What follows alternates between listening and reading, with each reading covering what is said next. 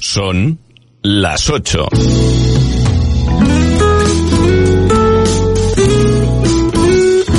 Radio Las Palmas FM. Hola, ¿qué tal? Muy buenos días. Aquí estamos con la información, como es habitual, desde la ciudad de Las Palmas de Gran Canaria. El barrio de La Laguna está prácticamente sepultado por las coladas que desde principio de semana avanzaban por el norte con la única oposición de las edificaciones que permitían reducir por momentos su velocidad.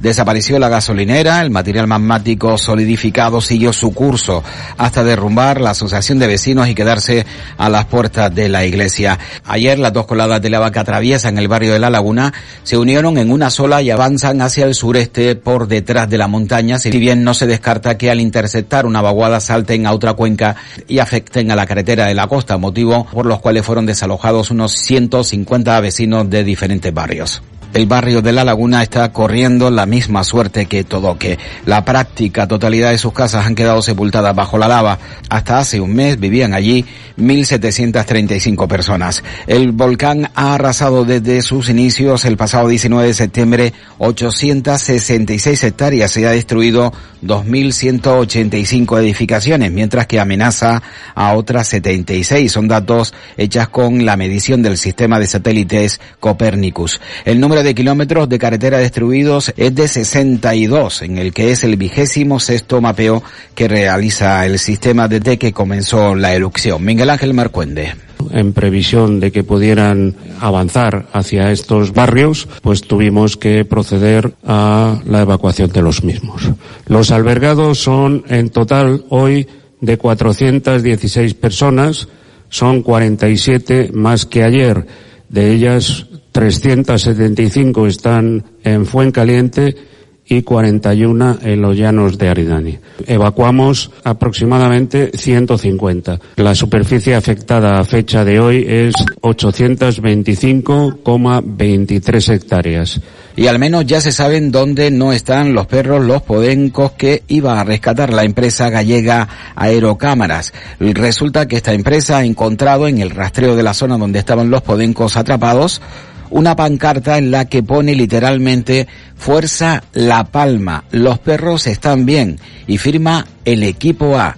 18. También la empresa gallega ha detectado huellas alrededor del estanque en el que se encontraban. Todo hace indicar que alguien o algunos han accedido a través de las coladas que tienen una anchura de unos 300 metros hasta los perros y se los ha llevado. La plataforma leales.org, que fue quien dio la voz de alarma sobre el estado de los perros y contrató aerocámaras para el rescate, asegura que es un grupo anónimo de animalistas los que han rescatado a los perros. Ahora solicitan que remitan un vídeo para comprobar que se encuentran en buen estado de salud. El presidente de Canarias, Ángel Víctor Torres, afirma con tristeza que no sabe dónde está el final del volcán. Ni está cerca el final del volcán, ni sabemos cuál va a ser la rudeza, la crudeza y el daño que provoque. Y la actividad sísmica ha subido ligeramente en las últimas horas en La Palma. Según datos del Instituto Geográfico Nacional, se han registrado en las últimas horas 38 seísmos. El de mayor magnitud de 4,3 e intensidad 4 tuvo lugar en la villa de Mazo a 37 kilómetros de profundidad.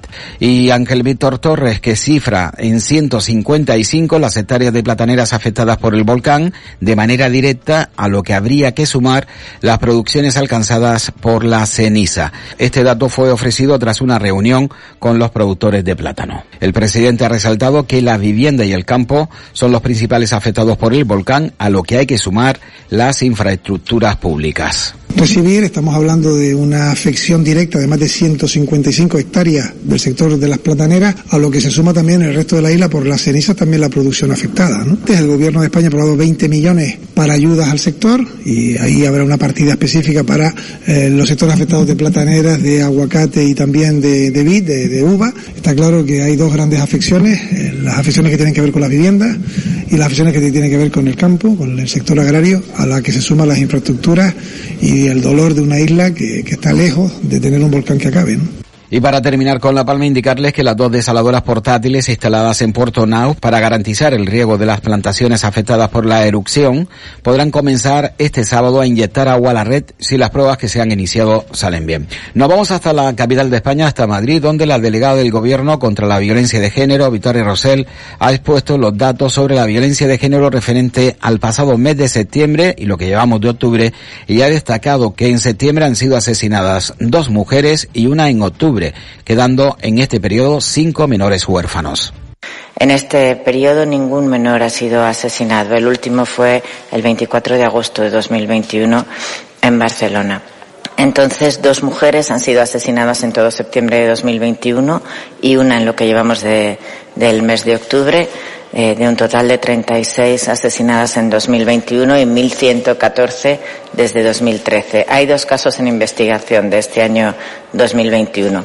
Esto respecto a las mujeres. Tres menores de edad han quedado huérfanos o huérfanas por violencia de género en todo septiembre de 2021 y dos en lo que va de octubre de esta misma mujer de Álava y ningún menor habría sido asesinado ni en septiembre ni en lo que llevamos de, octubre ni hay ningún caso en investigación de menores en, en 2021.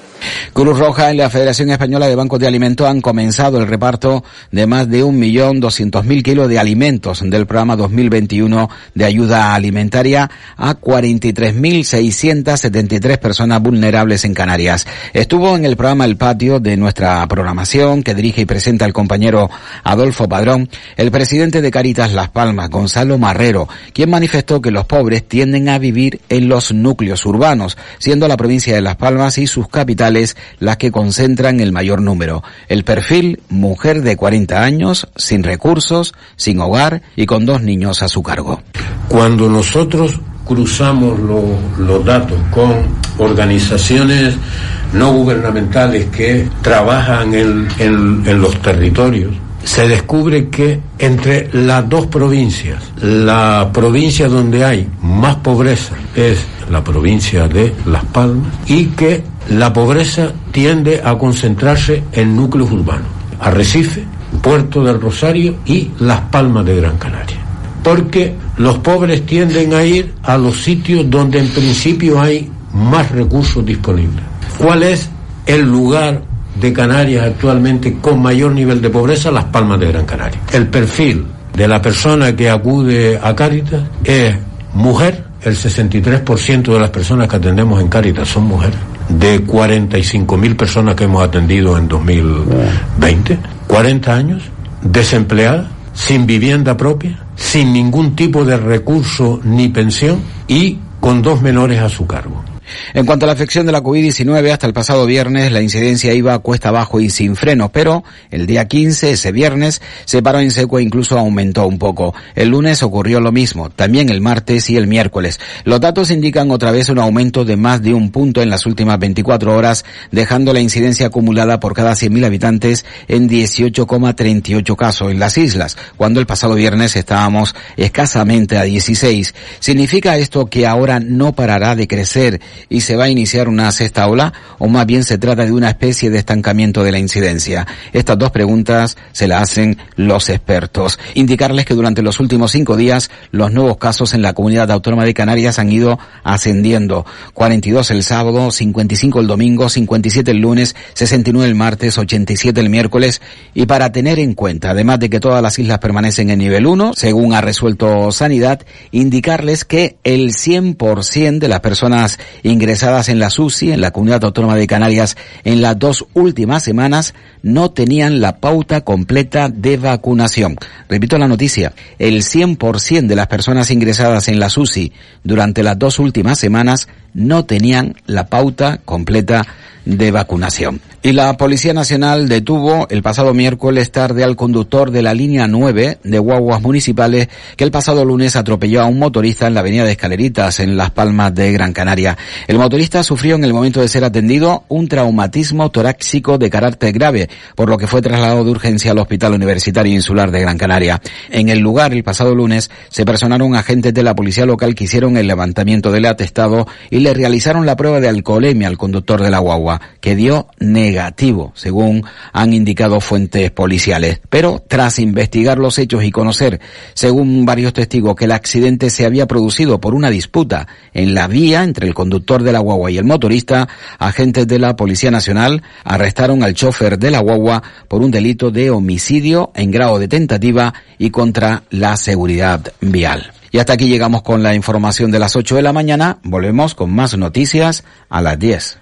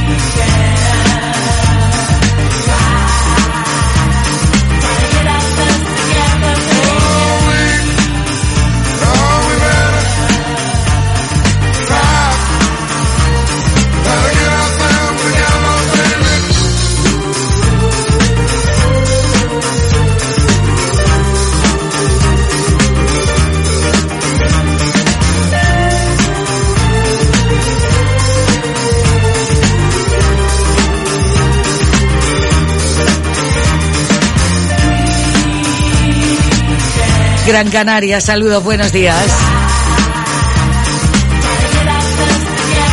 Desde Radio Las Palmas. Es el reflejo, es el reflejo. Parecía que estaban otros pilotos por ahí encendidos. Y entonces me dice color azul, color rojo, verde. Bueno, están todos encendidos. Sobre todo porque queremos que llegue bien la señal y poderla compartir con todos ustedes.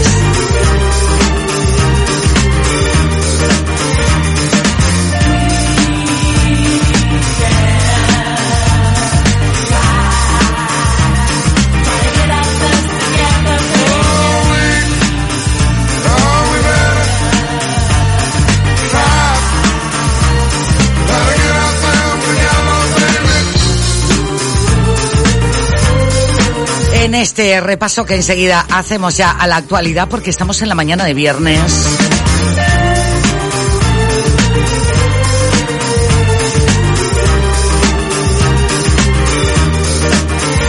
Nairran este, este sábado mañana en Las Palmas de Gran Canaria por una buena causa de colaboración con nada más y nada menos que con el Banco de Alimentos y además todas las horas, todos los espacios que hay para participar, salud, deporte, todo se une. Gran Canaria Moda Cálida en Expo Meloneras.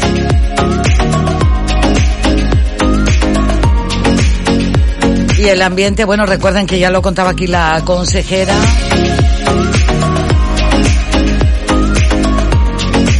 nos, nos contaba pues todo el revulsivo que, que había tomado y que estaba tomando el Gran Canaria Moda Cálida este año Swing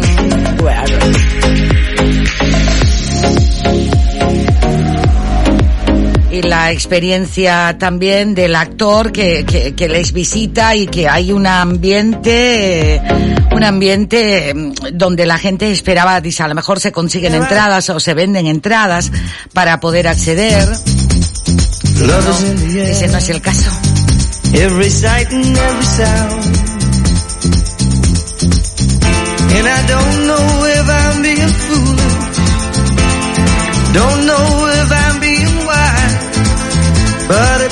something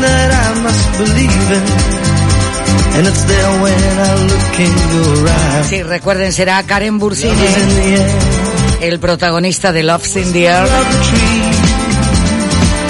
Es el que ha sido elegido en esta ocasión por la Consejería de Industria y Comercio y por el Cabildo de Gran Canaria para impulsar esta imagen internacional de Gran Canaria.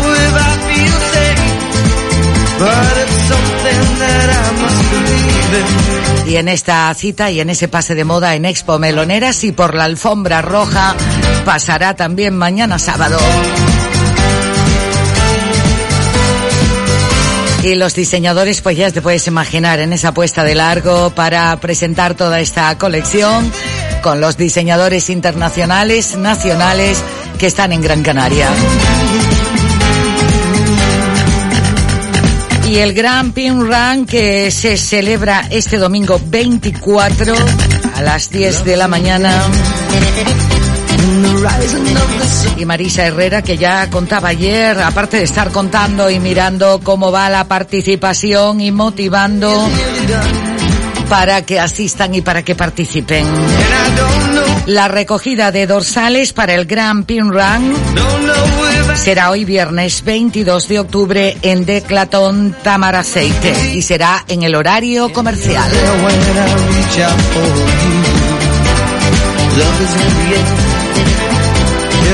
Y mañana en Arucas que se celebra Solidarucas.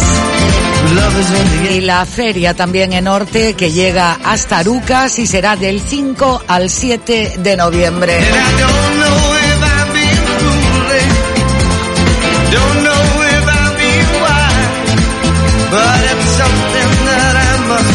Valle Seco preparando también para la fiesta de los finaos en la laguna para el próximo fin de semana. Moya que se prepara para una gran gala a beneficio también de La Palma. Roberto Herrera estará allí presentando este acto el próximo día con la cantidad de artistas que se han sumado a esta gran gala por y para La Palma. Y la fiesta de los finaos de San Judas Tadeo, que siempre se celebra en Moya, también ya con todos los preparativos. Otro sitio, otro enclave entre Agüimes e Ingenio. Ahí se prepara también esa noche de castañas, esa noche de finaos donde el sureste tiene su buena repercusión para, para esa fecha y para invitarles, en fin, que de todo esto seguiremos informándoles, ¿cómo no?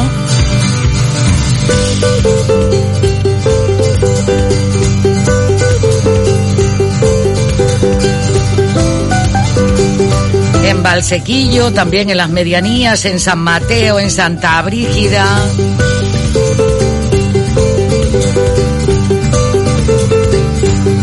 Y ya preparados para echar un vistazo a la, a la prensa.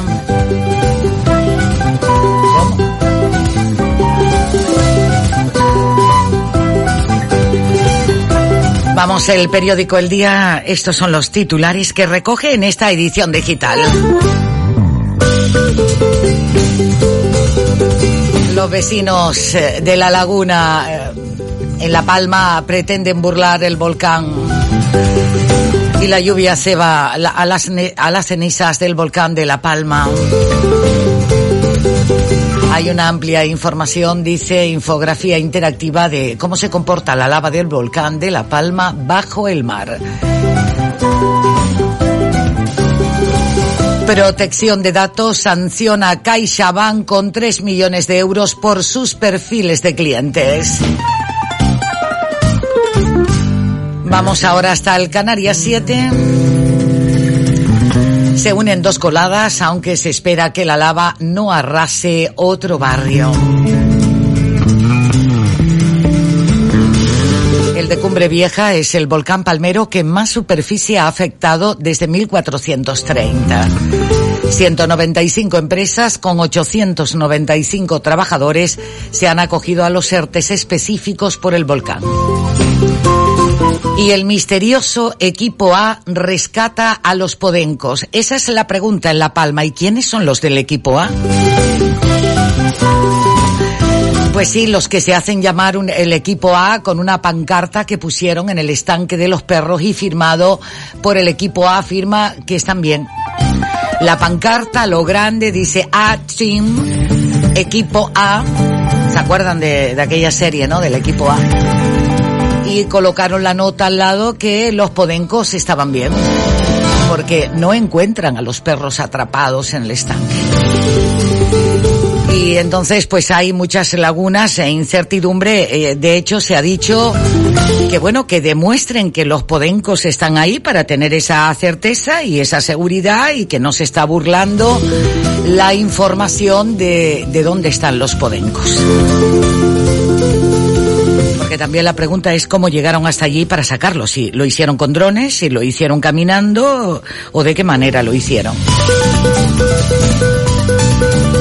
Por eso hay dos titulares. No encuentran a los perros atrapados en el estanque, pero sí hay una pancarta en el estanque de los perros y firmado que dice equipo A afirma que están bien. Investigadores españoles zanjan que la COVID será una enfermedad estacional. Propone modificar la ordenanza para mantener las terrazas express. San Bartolomé dejará hasta diciembre las terrazas express y restablece el servicio del taxi al 100%. Libertad sin fianza para el chofer que arrolló a un motorista. Las cumbres se cerrarán con ocho barreras sin nieve. Si hay nieve, quiero decir, o si nieva, claro, las ocho barreras que cerrarán la cumbre de, de Gran Canaria. Y ustedes dirán, ¿por qué la cerrarán? Pues porque al final la gente cuando les... La ciudadanía cuando le informan que no se puede subir, porque el problema no es que no quieran que vayan a ver la nieve, el problema es el factor espacio.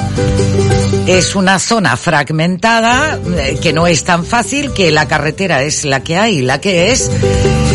Y claro, si no hacen caso, hablamos de seguridad. Y la seguridad es para todas las personas. Seguro que esto a lo mejor, eh, pues a más de una persona no le va a gustar, es cierto. Es cierto que te pongan una barrera o que te impidan, que te impidan pasar, pero también es cierto que luchan por la seguridad de las personas y de la ciudadanía. El Cabildo de Gran Canaria cerrará los accesos a las cumbres con ocho barreras y nieva. Licita así la instalación de barreras automáticas y de tres paneles informativos para evitar los atascos cuando hay nevadas o grandes lluvias. Aquí, por ejemplo, hay una imagen de archivo de un atasco de vehículos en Cruz de Tejeda durante una nevada en las cumbres. Claro, a la gente le gusta estar donde hay gente, es decir, esto es como aquello, eh, eh, tal y como vivíamos eh, antes, ¿no? Antes de que llegara ese 14 de marzo de comunicación y, y el 16 entrara en acción ya el tema de que estábamos confinados. Que yo les decía aquello de que estábamos confitados. Que a mí me sabía más decir que estábamos confitados por hacer honor a mi nombre, ¿no? Pero realmente estábamos confinados. Pues el Cabildo le pondrá un candado a las cumbres, dice la información que recoge aquí Jesús Quesada en Canarias 7. El Cabildo pondrá un candado a las cumbres cuando se produzcan fenómenos meteorológicos como nevadas o grandes lluvias, cerrando las ocho barreras que instalará en otras tantas carreteras de acceso para impedir los atascos que se generan debido siempre a la gran afluencia de personas con vehículos particulares y el riesgo que supone eh, para todas las personas. Así figura en los pliegos del proyecto Alerta Gran 4 que acaba de licitar un presupuesto de 582.870 euros para el suministro, instalación, configuración y puesta en marcha de barreras automáticas, de cámaras con sistema de grabación y de paneles de mensajes variables en distintas ubicaciones de la red viaria en todo el acceso a las cumbres de Gran Canaria. Aquí ya podría entrar en detalle desde el Pico de las Nieves hacia los Pinos de Galdar, eh, Pico de las Nieves hasta, Cruz de Tejeda, eh, hasta el Pozo de las Nieves, Picos de Galdar, Tamadaba, en fin. Les cuento ahora y solo quien conoce la zona sabe de lo que le estoy hablando.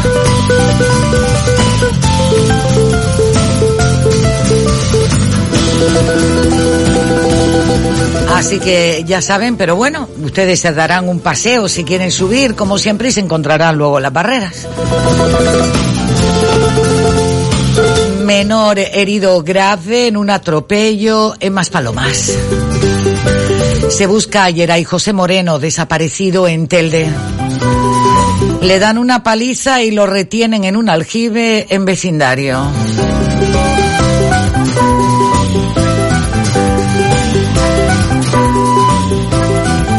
Karen Bursin, el actor de Love in the Air, desata pasiones en Gran Canaria y en este Gran Canaria moda cálida.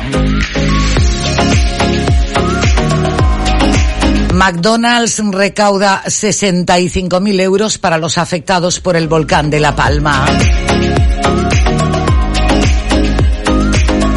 Alex Baldwin mata accidentalmente a una mujer y hiere al director en un rodaje.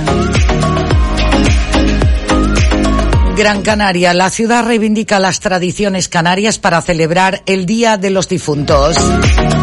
Firgas está preparando ya la finca de las huertecillas para celebrar soltura. Tres años en obras en la pista de patinaje y ahora falta la luz. Y las asociaciones de jóvenes de Gran Canaria se reúnen en guía. Las Palmas de Gran Canaria cuenta que la ciudad recupera mañana la fiesta en la calle con la celebración del Night Run.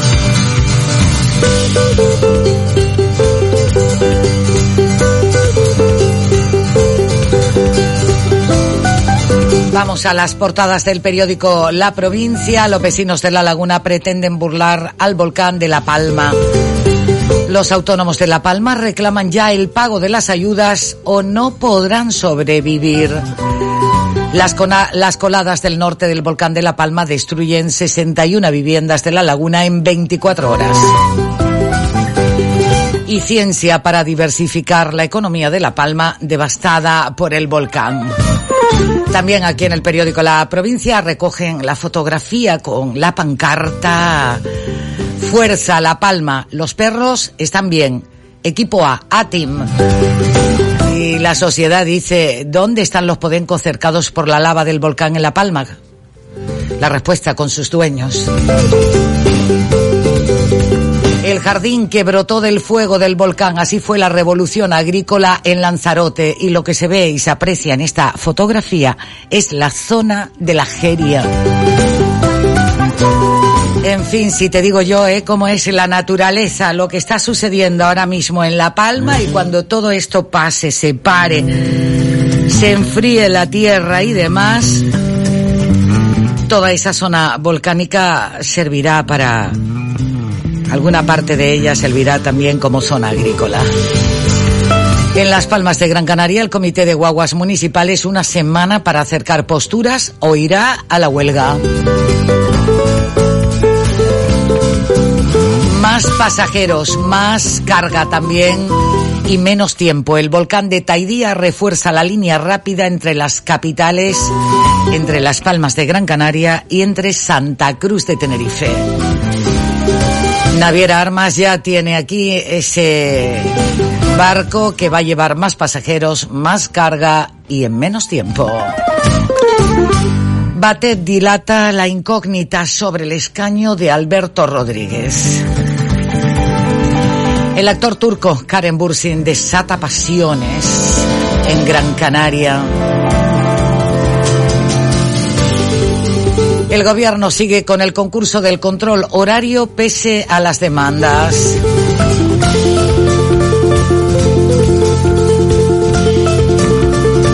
Galdaría Wimes clausuran sus festivales de cine y teatro.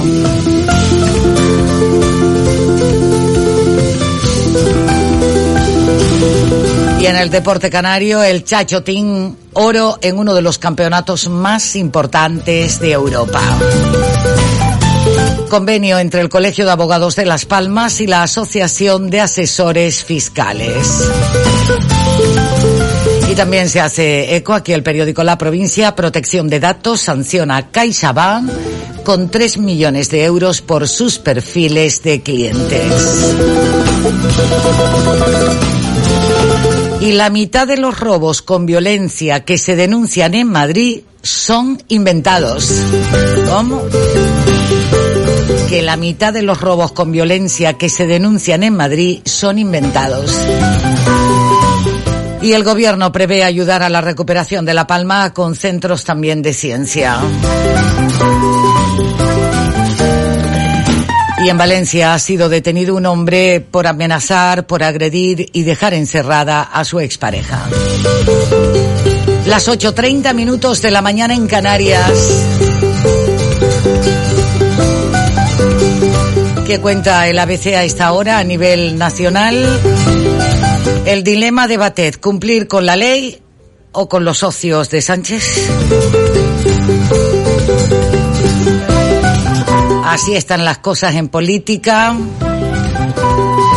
Vamos a la portada del periódico El Mundo. A esta hora de la mañana el gobierno y el PP se reparten el TC, el Tribunal Constitucional, con cuatro perfiles afines. Alma, la hija del volcán, así se llama. Alma tiene los ojos color ceniza y apenas un mes de vida. Nació tan solo dos horas después de que el volcán Cabeza de Vaca entrara en erupción.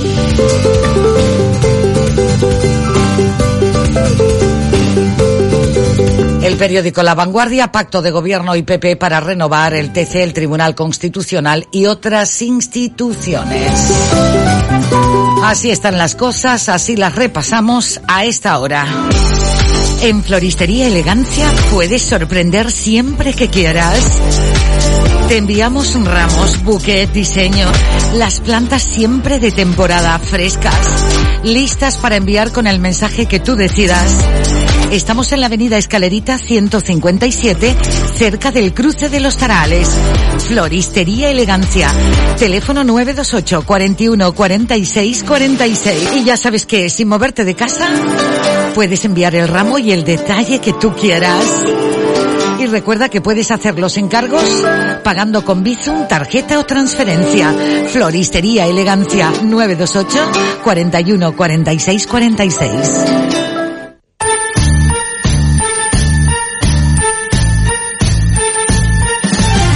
Soy Sandro Roque y te espero todos los viernes a partir de las 10 de la noche aquí en Radio Las Palmas con Ponte la Sonda. Radio Las Palmas, cercana, amable, entretenida, participativa. Radio Las Palmas, la radio de tu vida.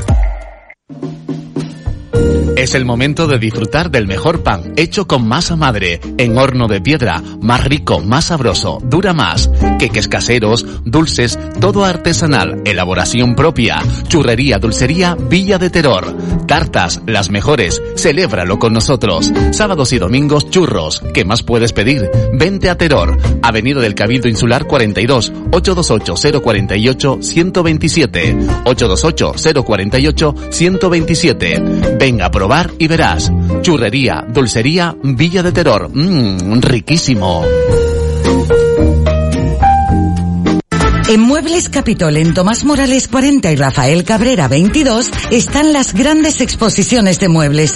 La clave de su éxito es su espíritu renovador, con diseños altamente actualizados. Muebles Capitol es todo un referente en muebles. Selectos muebles de salón, composiciones de televisión de diferentes medidas y precios sorprendentes. Aparadores de gran capacidad, vitrinas expositoras, comedores para celebrar tus fiestas, elegantes cómodas y chifoniers para ordenar tu ropa, zapateras, maravillosas mesas de centro. Están en Muebles Capitol. Te apasionarán sus buenos precios. Muebles Capitol en Tomás Morales 40 y Rafael Cabrera 22.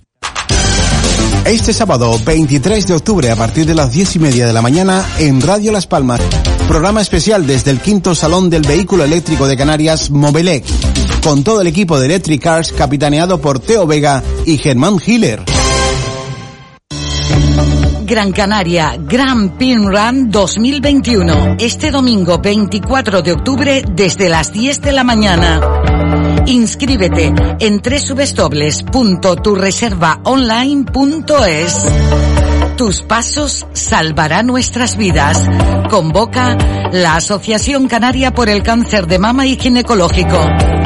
Participa. Necesitamos de tu colaboración. En www.turreservaonline.es.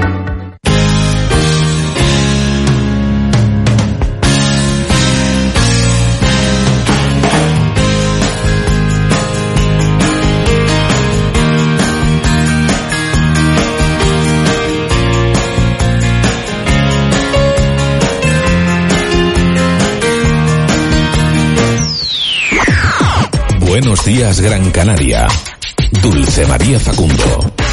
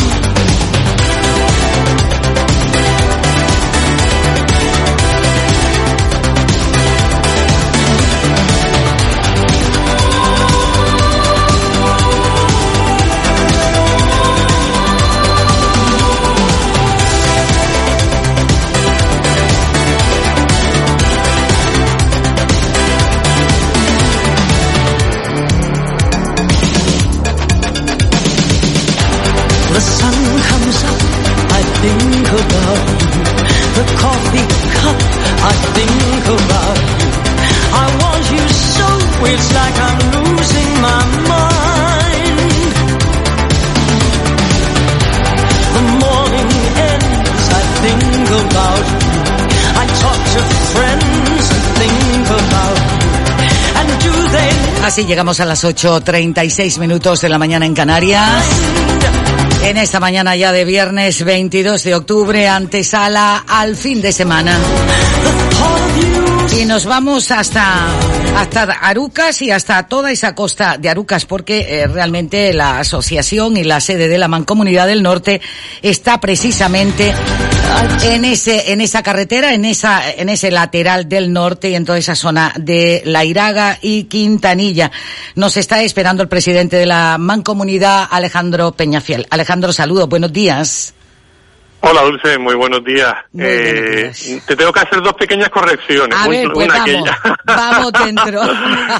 Primero, no soy el presidente, soy el gerente. El gerente, el gerente. El- y el segundo ya no estamos en Quintanilla, estamos justo al lado de la iglesia de San Juan, lo que era el ¿Qué nuevo teatro, el teatro viejo. Sí. Ah, con razón, he visto que eh, en, en algún momento dado me ha parecido ver eh, alquiler vacacional o algo.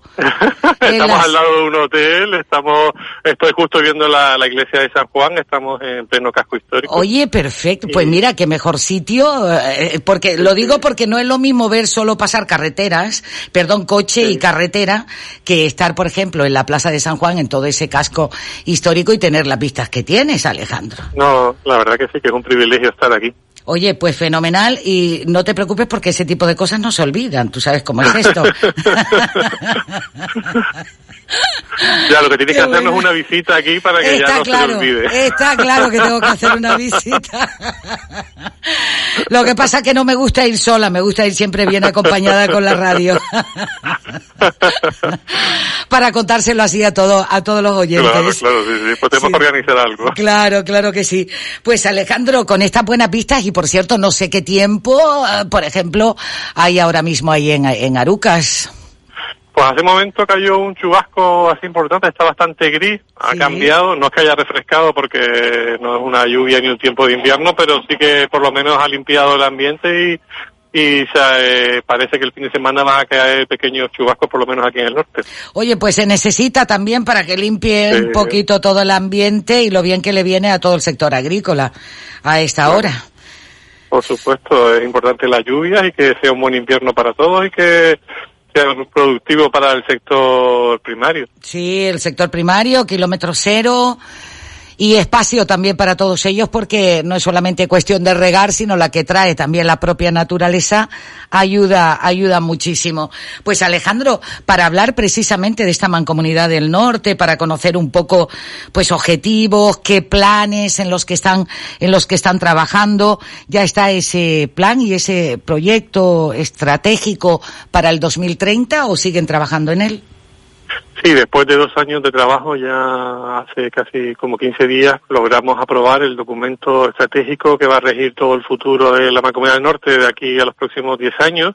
Es un documento que se ha tenido en cuenta todo lo que es la Agenda 2030, los Objetivos de Desarrollo Sostenible de las Naciones Unidas, un documento en el que han trabajado muchas entidades, personas, hemos tenido también un periodo participativo y que intentaremos presentar a la sociedad pues lo antes posible. Yo creo que ha sido un trabajo en común en el que se han presentado muchas inquietudes, muchas ideas para mejorar el norte, que yo creo que es bastante interesante y que, bueno, que siempre es importante también la participación, escuchar a expertos, a la ciudadanía, saber qué es lo que opinan, qué es lo que puede hacer la mancomunidad, qué proyectos puede emprender, y bueno, yo creo que es un trabajo que hasta ahora yo creo que es único aquí en Canarias y, bueno, sobre todo esa adaptación y, que estamos alineados con las Naciones Unidas, con Europa, con la, política también española de desarrollo sostenible. Entonces, bueno, pues yo creo que que ha merecido la pena el esfuerzo ese que hemos hecho y es un documento que invito a todos a leer, está en nuestra página web y pueden ver ahí todos nuestros proyectos y cuál es nuestra planificación de aquí al 2030. Dentro de ese plan, entrando los 11 municipios de la mancomunidad, Alejandro. Perdón, que, me... Digo que dentro de ese plan, los 11 municipios de, de la mancomunidad. Sí, sí, claro, es un, ahí son diferentes ejes, abarca 14 ejes, va desde el turismo, el sector primario, y abarca todos los, municipios, la digitalización, el empleo, la igualdad, la solidaridad. Son diferentes cosas que creemos que nosotros podemos contribuir a la sociedad eh, y, a su vez contribuimos a los, a los objetivos de desarrollo sostenible, a las metas que se marcan ahí en esos documentos y bueno, yo creo que es un trabajo en el que han participado pues eh, los 11 municipios, pero también la sociedad, creo que han participado más de 20 entidades, desde las universidades, eh, institutos tecnológicos. Yo creo que es un trabajo muy interesante, ¿no? Que evidentemente es dinámico, no puede pasar que nos llegue una pandemia como ahora y nos trastoque todo y nos paralice casi un año, pero sí es importante que hay que poner muchas veces en blanco sobre negro el, eh, lo que es un documento, ¿no? En el que se reflexiona, se dice qué es lo que se ha hecho bien, qué es lo que se puede mejorar y planificar el futuro yo creo que es importante, ¿no?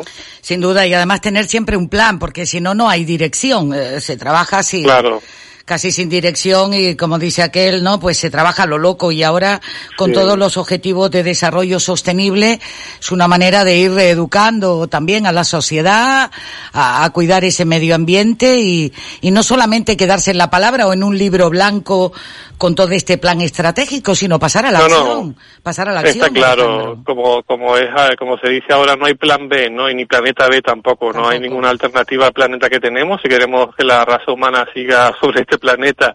Hay que mimarlo, hay que conservarlo, hay que ayudar a mantenerlo.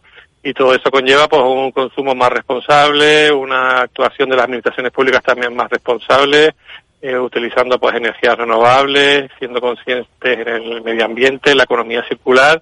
Yo creo que son términos que tenemos que ir que uno de los ejes también estratégicos nuestros es la educación, desde a los niños hay que educarles en el que el futuro del planeta empieza por uno mismo, hay que mantenerlo, conservarlo, hay que tener educación, limpieza y, todo eso relacionado con lo que es la, el desarrollo de, nuestro planeta, ¿no? Y no estamos hablando solo de nuestra comarca, ¿no? Sino que estamos hablando de nuestro planeta.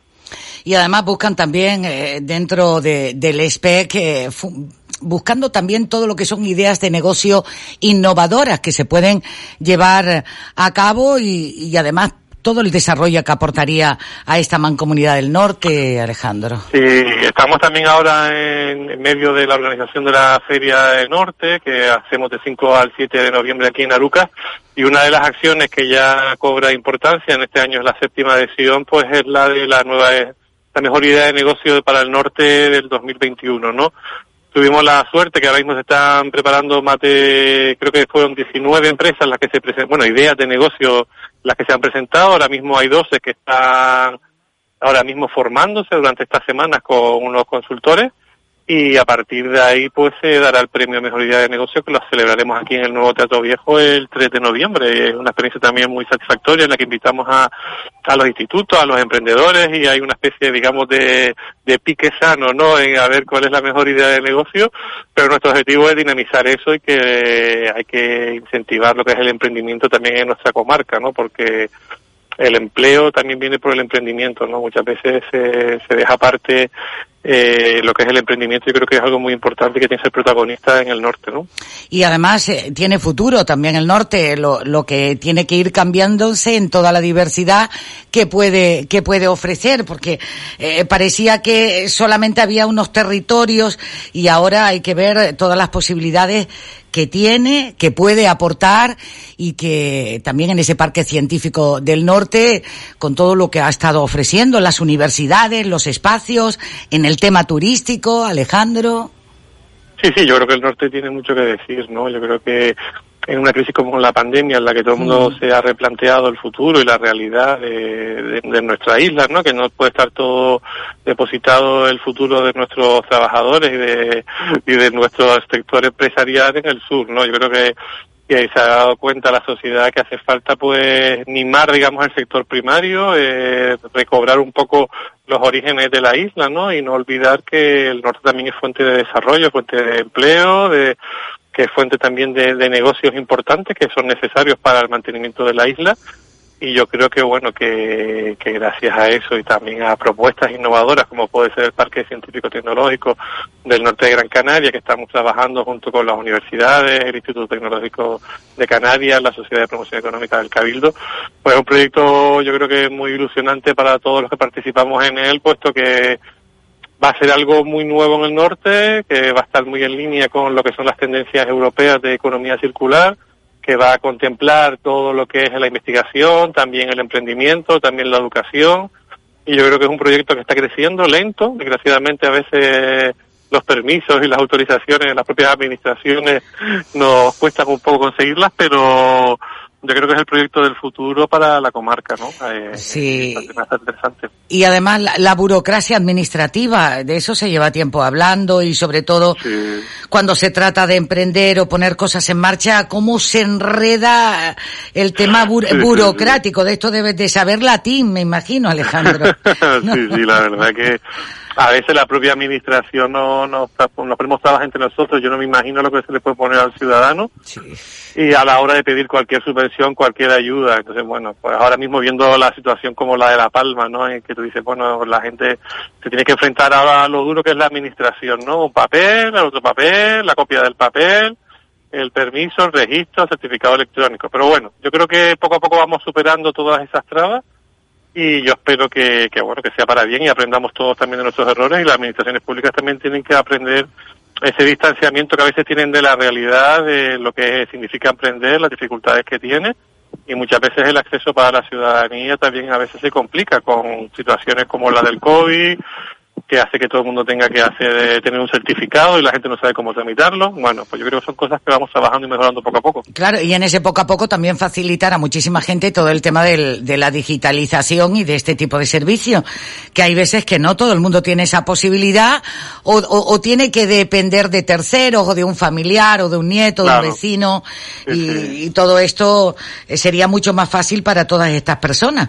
Pero... Claro, hay una brecha digital importante en la sociedad, es decir, hay gente que no sabe manejar un ordenador, que no tiene un certificado digital, entonces acceder a todos estos servicios es muy complicado, pero también no debemos olvidar que hay gente en el norte que no tiene fibra óptica, que no puede acceder a Internet, con lo cual también eso es una brecha digital importante, porque las empresas se sitúan en sitios donde tienen posibilidad de acceder a lo que hoy en día es el mayor mercado mundial, que es Internet, ¿no? Entonces, bueno, pues también ahí hay una brecha digital en las zonas rurales. Eh, eso, fíjate, los nómadas que tan de moda se han puesto para trabajar, pues tendrían este problema en esta zona del norte. Me imagino que ustedes también desde la mancomunidad, Alejandro, velando por toda esa seguridad de línea wifi, de fibra, de, de, todo. Llevamos trabajando años con reuniones con Telefónica, con con diferentes operadores del gobierno de Canarias para que no se olvide lo que es la, implantación de la fibra. Se ha hecho bastante trabajo, pero todavía queda, ¿no? Yo creo que todo el mundo tiene que tener derecho a acceder a lo que es una fibra y a unas condiciones de Internet justas si queremos apostar por el desarrollo y por el empleo, ¿no? Sin duda. Eh, este año en Norte se presenta y se celebra en el campo de fútbol, Alejandro. Sí, este año volvemos a los orígenes. Ahí nació en Norte en el 2002 ya hace 19 años y bueno, las casualidades de la vida ha hecho que el COVID nos planteara que tenemos que hacerlo en un recinto cerrado, con un circuito para garantizar todas las medidas de distanciamiento social. Entonces, bueno, pues este año Aruca vuelve a su origen, que es el campo de fútbol Rizcayal, que es donde nació. Y bueno, es un reto también retomar ese modelo de organización con todas las responsabilidades, planes y controles que tenemos que hacer, pero bueno, yo creo que era el momento de arrancar el momento de, apostar por la dinamización empresarial y económica y bueno, somos, yo a veces digo que somos unos valientes ¿no? por organizar una feria de esas características en estos tiempos que todavía estamos casi un pasito para adelante, un pasito para atrás. Pero bueno, yo creo que es un reto y yo creo que estamos contentos con la respuesta de los empresarios y, espero que también el público asista ese fin de semana a Aruca. Y además el gran escaparate norte del 5 al, al 7 de, de noviembre y estamos en la décimo novena Feria Empresarial, Alejandro, 19 años. Sí, sí, el tiempo pasa volando. 19 años. que también ha pasado por nosotros, pero claro que uno se acuerda de haber tocado todos estos temas desde que ha nacido, ¿no? Y dice, no, y de repente miras la nota y digo, ¿cómo va a ser 19? Estoy, estoy segura. Sí, sí, ya puede decir como un hijo que se ha ido ya a la universidad. Sí, mayor de edad ya, mayor de edad. y está todo el césped y todo, está bien preparado en el campo de fútbol. Eh... Estamos, estamos en ello, estamos con la organización de todo lo que es el mantenimiento. Justo hoy presentamos lo que es una máquina que hemos adquirido la, la Mancomunidad del Norte gracias a una subvención del Cabildo, del Instituto Insular de Deporte, para el mantenimiento de los campos de fútbol. En el norte hay 35 campos, bueno, campos de fútbol no, campos de deporte de césped artificial. Hay unos 35 y para lo que es un mantenimiento y cribado y que hay que hacer un aireado y una vez al año, pues se tenía que alquilar una serie de maquinarias. Al final, pues bueno, los 11 municipios apostaron por adquirir, el Cabildo lo ha financiado presentamos hoy, es la primera, digamos, prueba de cómo está el césped y a partir de ahí, pues bueno, pues también vamos a ir, digamos, transformando un espacio deportivo en un espacio de exposiciones y eso ya empezaremos ya a partir del 2 de noviembre, empezamos a, colocar 100 carpas, a poner pues iluminación, sonido y, y bueno, lo que es transformar un espacio en un sitio de feria. Pues Alejandro, la verdad que la cuenta atrás para, para todas estas actividades que, que se van a hacer, para toda esta programación. Y, nada, invitar en cuanto se acerque ya la feria, estrenando el mes de, de noviembre porque ya ha sido presentada también ahí en Arucas y por el alcalde, por Juan Jesús Facundo y la Mancomunidad del Norte, en este caso que llevas la gerencia porque eres el gerente, eso ya me ha quedado claro, Alejandro Peñafiel. sí, nosotros Dulce tenemos cada año, cambiamos la presidencia, que corresponde a un político, sí, que es el alcalde en función del número, del número del año de incorporación. Entonces los, los presidentes duran un año y el gerente, bueno, ya llevo unos, bueno, yo ya llevo 20 años, entré como técnico y ya llevo unos cuantos como gerente. Yo entré en el año 2000 y mira, ya llevo unos mira, cuantos mira dónde está, mira dónde está ya en la gerencia. Sí, estuve también hablando en este caso con Jesús Díaz, eh, presidente de la Mancomunidad actualmente y alcalde de Artenara, que con él también hablaba de la Feria de las Tradiciones que se va a celebrar el próximo fin de semana. Este fin de semana. Sí, en Artenara y que yo le decía, ustedes sí que están cerca del cielo, casi para tocarlo, ¿eh? Le, le decía a Jesús, sí, sí, y con las montañas sagradas al lado pues ya ves todo el patrimonio que tiene también en esa, en esa zona. Pues Alejandro, un placer haberte saludado de conocer cómo está la mancomunidad en marcha, Tejeda que, que también eh, ha sumado a la mancomunidad, este pueblo tan bonito también de España, uno de los pueblos eh, más bonitos de España, y estos rincones, pues Cultura de kilómetro cero y desde la Mancomunidad del Norte. Alejandro, que nada, que a ver si nos vemos y seguimos hablando también de todos estos proyectos y planes, ¿vale? Muchas gracias, Dulce, y nos vemos aquí en Arucas, por lo menos en, si no es en el norte, en otra actividad que hay varias aquí en este municipio y en la eh, comarca. Eso, eso espero, eso espero, vernos pronto. Un abrazo, Alejandro. Venga, un abrazo, buen día. Hasta luego, adiós, adiós. Bueno, pues el cronista oficial nos está escuchando ya, Juan José Laforet. Juan José, señor Laforet, saludos, buenos días. Muy buenos días, además eh, muy feliz de escucharle ese relato de la feria de que va a haber en Artenara este, este fin de semana. porque El próximo, el próximo de la Feria de las Tradiciones. Ah, pues entonces no entendí yo mal, la Feria de las Tradiciones, exacto. Sí, sí. o sea, no es este, No es este, sino el siguiente, el siguiente, ah, sí, sí, Bueno, pues no por eso deja de ser más menos interesante, o sea que da igual el fin de semana, creo que, que es una iniciativa muy bonita y fíjate, va a coincidir al ser el, el, el siguiente fin de semana, que es 30, 31 y lunes 1, puente, pues va a coincidir con una de las tradiciones isleñas más bonitas, que es eh, los finados. Los, ¿Sí? coincide. Pues se une, va a coincidir con todo eso, ¿eh? Exacto, exacto, que se haga una feria de las tradiciones, las costumbres antiguas, todas estas cosas, coincidiendo con la celebración de los finados, pues me parece que, que es muy significativo y muy y muy sugerente. Igual hasta nos encontramos un rancho de ánima por las calles de Artenara en, en esos días. Pues bienvenido sea, porque cualquier rincón, cualquier cosa que sean tradiciones, eh, señor Laforé, esto es para apuntarse, probar, degustar, conocer o vivir esa o vivir esa actividad. Y si le ponemos música. El cronista Eduardo Benítez Ingrot, en un artículo sobre la Navidad, eh, pues a mitad del siglo XX aproximadamente, que todo lo que no es tradicional es falso. Así terminaba el artículo. Que todo lo que, no es tradicional es falso. Es falso. Curioso, sí. ni añado, ni quito, ni pongo. solamente digo para valorar. Y yo añadiría que también es verdad que la creación, el, progreso, el devenir es imparable y ahí está. Pero yo entonces diría, con la vanguardia, siempre desde la tradición. Que no falte. Que no falte, por eso te decía de ponerle también música, sobre todo por aquello de, de las bandas, ¿no? Las bandas siempre ha sido algo como muy importante, muy sonora. Me ha llegado la nota de ese 50 aniversario, por ejemplo, de la banda de la aviación. Eh, pues sí, mira, es muy curioso. Hoy hay un, un gran acto solemne para conmemorar al mediodía, a las 12 de la mañana, en el acuartelamiento de, de Paseo de Chile, ¿verdad? Para celebrar el 50 aniversario de la banda de aviación, como decimos popularmente, que es la banda de música del MACAN, del Mando Aéreo de, de Canarias, que en 50 años se ha enraizado enormemente en la sociedad gran canaria, ¿verdad?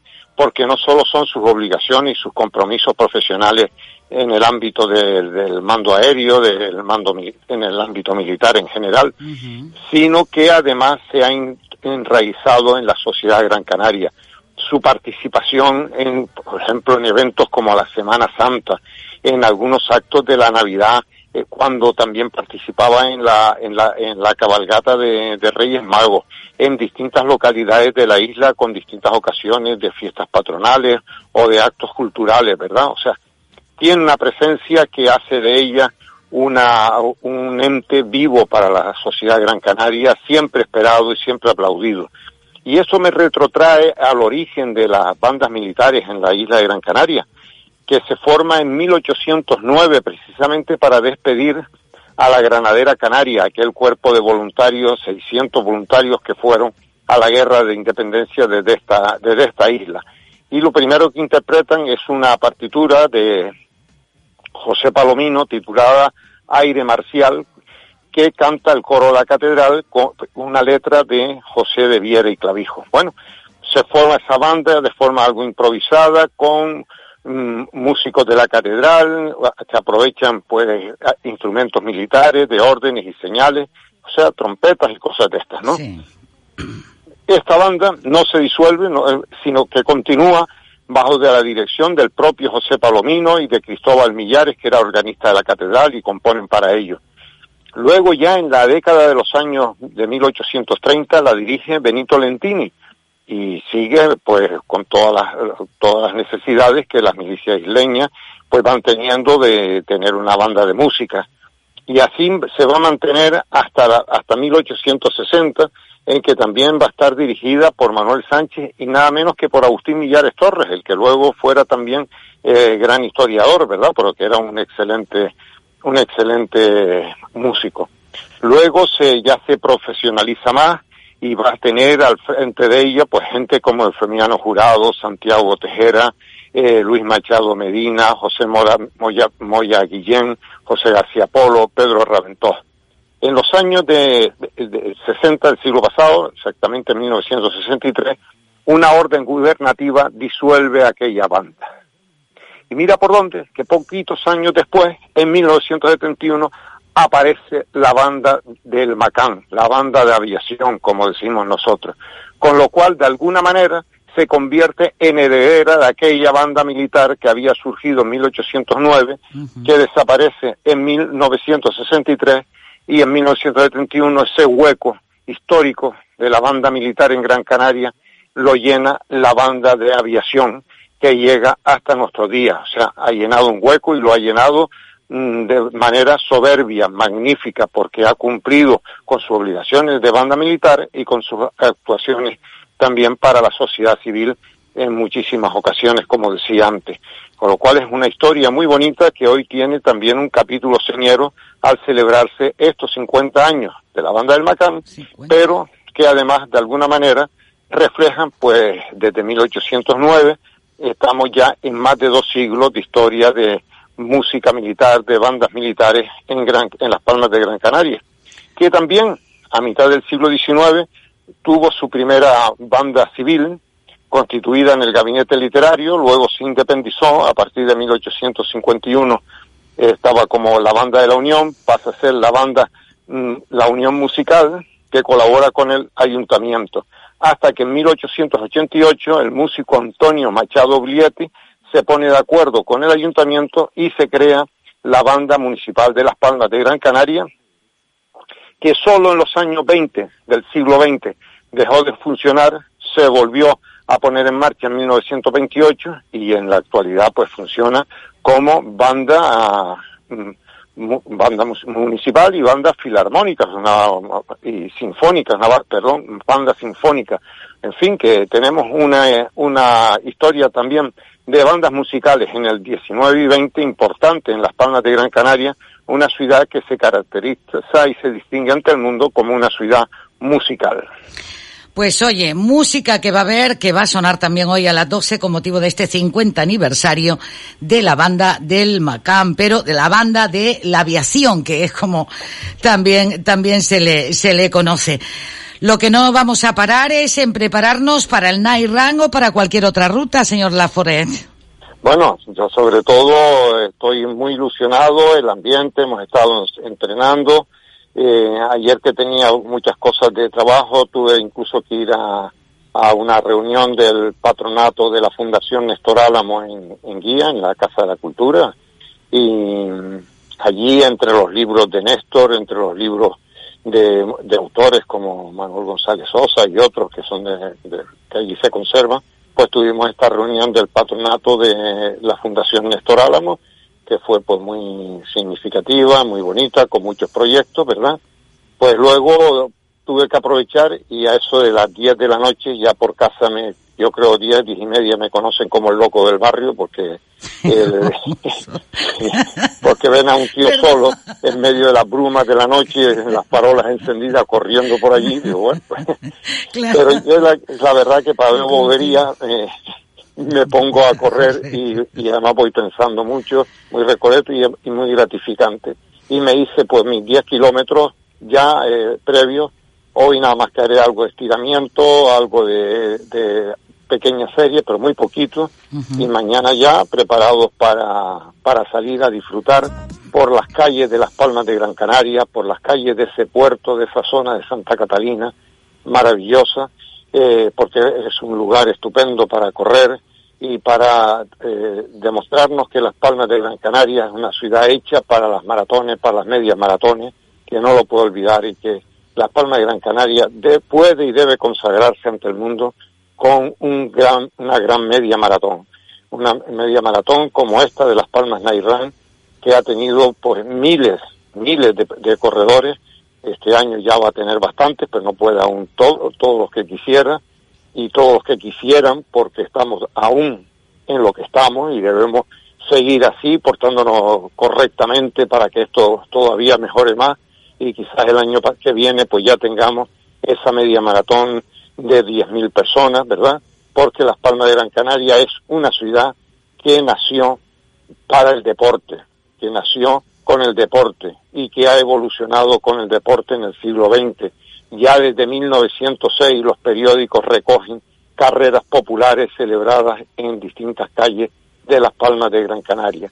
con lo cual me parece que es una noche muy significativa, una noche de fiesta, de alegría, de sentir ciudadano, de sentir que deporte y cultura van absolutamente de la mano y también con un espíritu festivo. Así que Las Palmas, la LPA Night Run, como se llama Las Palmas, eh, me parece que pues, es una oportunidad maravillosa para disfrutar de una ciudad atlántica maravillosa. Y las donaciones que van a hacer con el Banco de Alimentos de Las Palmas y la Fundación también Foresta. Una manera de, de hacer las inscripciones eh, con la carrera y con la ayuda al Banco de Alimentos. Pues Juan José, a seguir entrenando, aparte de cómo esté la agenda para esta, para esta jornada de hoy viernes, ¿eh? Eh, bueno, sí, eh, el, aparte de estar entrenando la, la, agenda, y en este viernes sí me gustaría felicitar a don José Joaquín Roca, Roca Tagliata Ríos, que ha sido designado, elegido, mejor más bien elegido que designado, nuevo presidente de la Unión de Cofradías y Patronazgo, Hermandades y Patronazgos de Gran Canaria, esta, este, este ente que se dedica a coordinar a todo, toda la organización pues de la Semana Santa en la, en la isla de Gran Canaria, de otras actividades que, que tienen las hermandades, ¿verdad? Y no solo los actos de religiosidad popular, sino que a lo largo del año pues también mm, tienen actividades de tipo devocional y también de tipo solidario, ¿verdad? Con las hermandades, con las cofradías, pues van realizando muchas actividades solidarias a lo largo de todo el año. Así que es una labor importante, un puesto que además también mantiene y defiende y potencia tradiciones de nuestra isla, tradiciones históricas de nuestra isla, con lo cual, bueno, pues hay que felicitarle y animarle y desearle todo lo mejor en su esta etapa al frente de la Unión de Cofradías. Pues eh, desde aquí también un abrazo y este reconocimiento. Señor Laforé, pues eh, le dejo entonces y nos encontraremos el lunes. Hablando también, entraremos hablando de esta octava edición de la NAI Rank y, y, la muestra de esta cara, de esta cara que lleva solidaria, solidaria en esta ocasión. Buen ambiente que se verá por la ciudad y por la capital, moviéndose de un lado a otro y en los puntos de, de referencia. Así que, precalentamiento y calentamiento para entrar en ese night. Que nadie entre sin calentar las piernas, o sea, hay que calentar, y la mente, hay que ir muy muy activados y, y hay que empezar a activarse desde hoy viernes. Motivarse también, ilusionarse, porque vamos a, a disfrutar de 5, de 10 kilómetros que van a ser muy divertidos, que va a ser un momento que no vamos a olvidar nunca. Y el lunes estaremos aquí con la camiseta que hemos estrenado mañana en esa carrera, puesta, pues orgulloso de haber participado en esta LPA Nairam 2021. Perfecto. Mañana sábado 23 de octubre. Juan José, buen fin de semana y ya te veremos pasar por una de las calles en plena carrera en esta octava edición de la Run. Buen día. Igualmente para todos. Igualmente. Buen fin de semana. Gracias, gracias. Señor Lafore, antes de despedirnos, ¿finaos o finados? ¿De qué va esto la próxima semana que ya hablaremos?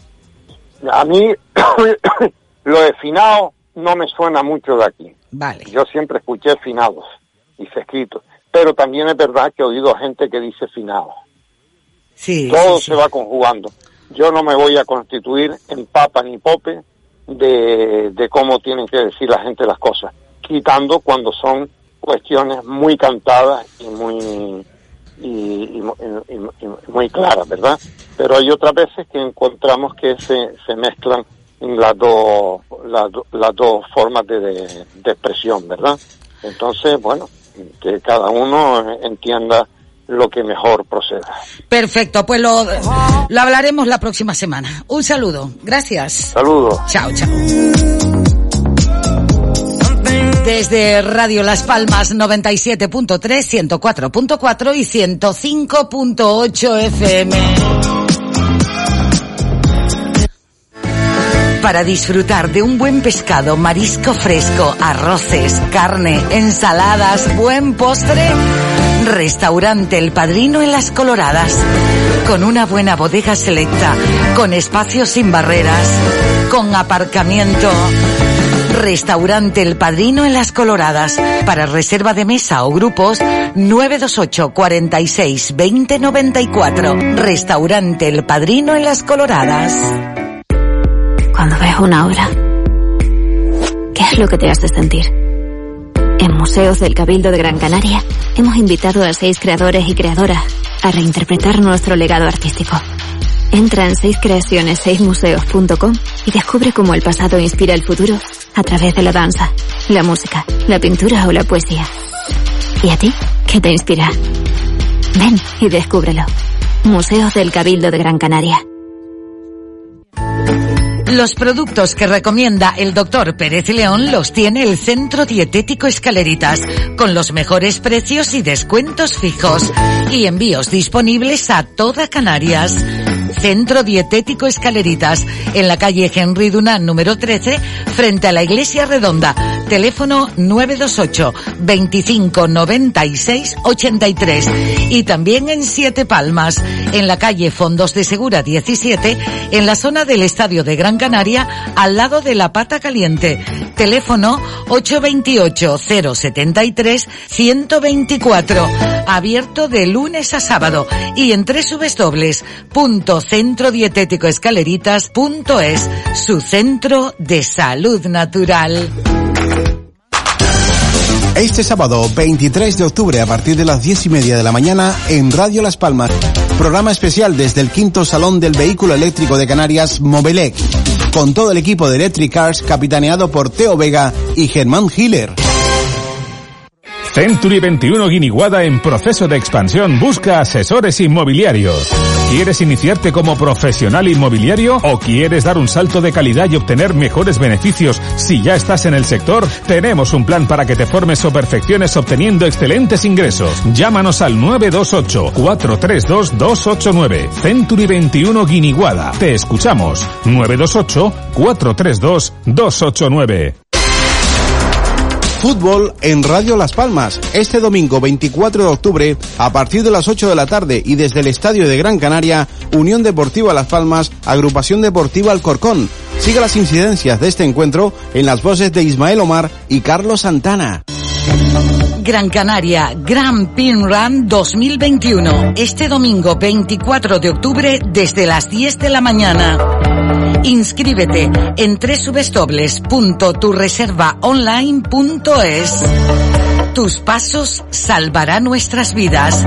Convoca la Asociación Canaria por el Cáncer de Mama y Ginecológico. Participa. Necesitamos de tu colaboración. En www.turreservaonline.es.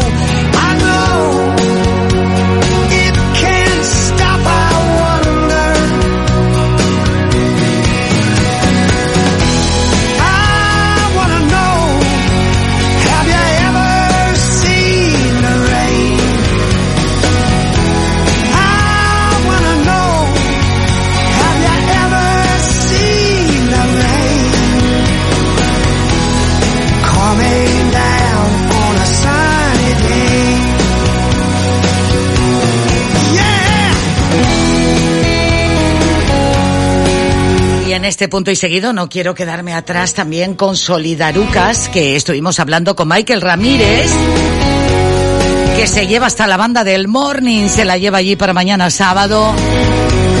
Y hoy está por aquí Francisco Ramírez. Francisco, saludo, buenos días. Buenos días. Buenos días, Francisco. Estamos dentro de la semana de la pobreza cero y el pasado domingo, día 17, ¿qué fue realmente lo que se celebró? El 17 de octubre cada año se celebra el Día Internacional por la Erradicación de la Pobreza. Entonces, la coordinadora de ONG de Desarrollo de Canarias, que es donde yo eh, me desenvuelvo y trabajo, organizamos en torno a esta fecha pues una semana para, a través de diferentes actividades, eh, hacer costar, reivindicar y, y pedir soluciones para que desaparezca la pobreza, no solo aquí, sino en el mundo. Un trabajo que si no se hace no se puede quedar solo en la palabra, Francisco. Eh, sí, pero tenemos que hacerlo entre todos. Entre todos, tú lo has dicho. Tú lo has dicho, Francisco. Y, y además, fíjate, en estos días eh, escuchaba al presidente de Caritas, a, a Gonzalo Marrero, hablando que la provincia que más pobreza tiene es la provincia de Las Palmas. Sí dentro de Canarias y uno se queda, te quedas tocado porque incluso escuchas aquello de que se acercan más a los núcleos poblacionales y urbanos porque claro, ante una necesidad, si vivo fuera de la ciudad, mm, ¿cómo me acerco? ¿Cómo llego para cubrir también esas necesidades? ¿Cómo están trabajando desde de, de esta ONG en la que tú formas parte y estás dentro de esa Secretaría Técnica? Bueno, esto es una asociación de 29 ONG a, a nivel de Canarias. 29 ONGs sí, a nivel de además, Canarias. ONG bastante conocidas y comprometidas. Y sobre el tema de la, de la pobreza, aparte de la exposición que ha hecho Carita, nosotros siempre hacemos destacar y resaltamos todas las dificultades y en que se encuentran las personas, pero con el ánimo de cuando exponemos esto, entre las administraciones públicas, la sociedad civil y las entidades sociales, buscar soluciones lo antes posible para superar la situación en la que se encuentran todas las personas que en este ámbito se encuentran con dificultades y algunas de ellas al borde de la exclusión social.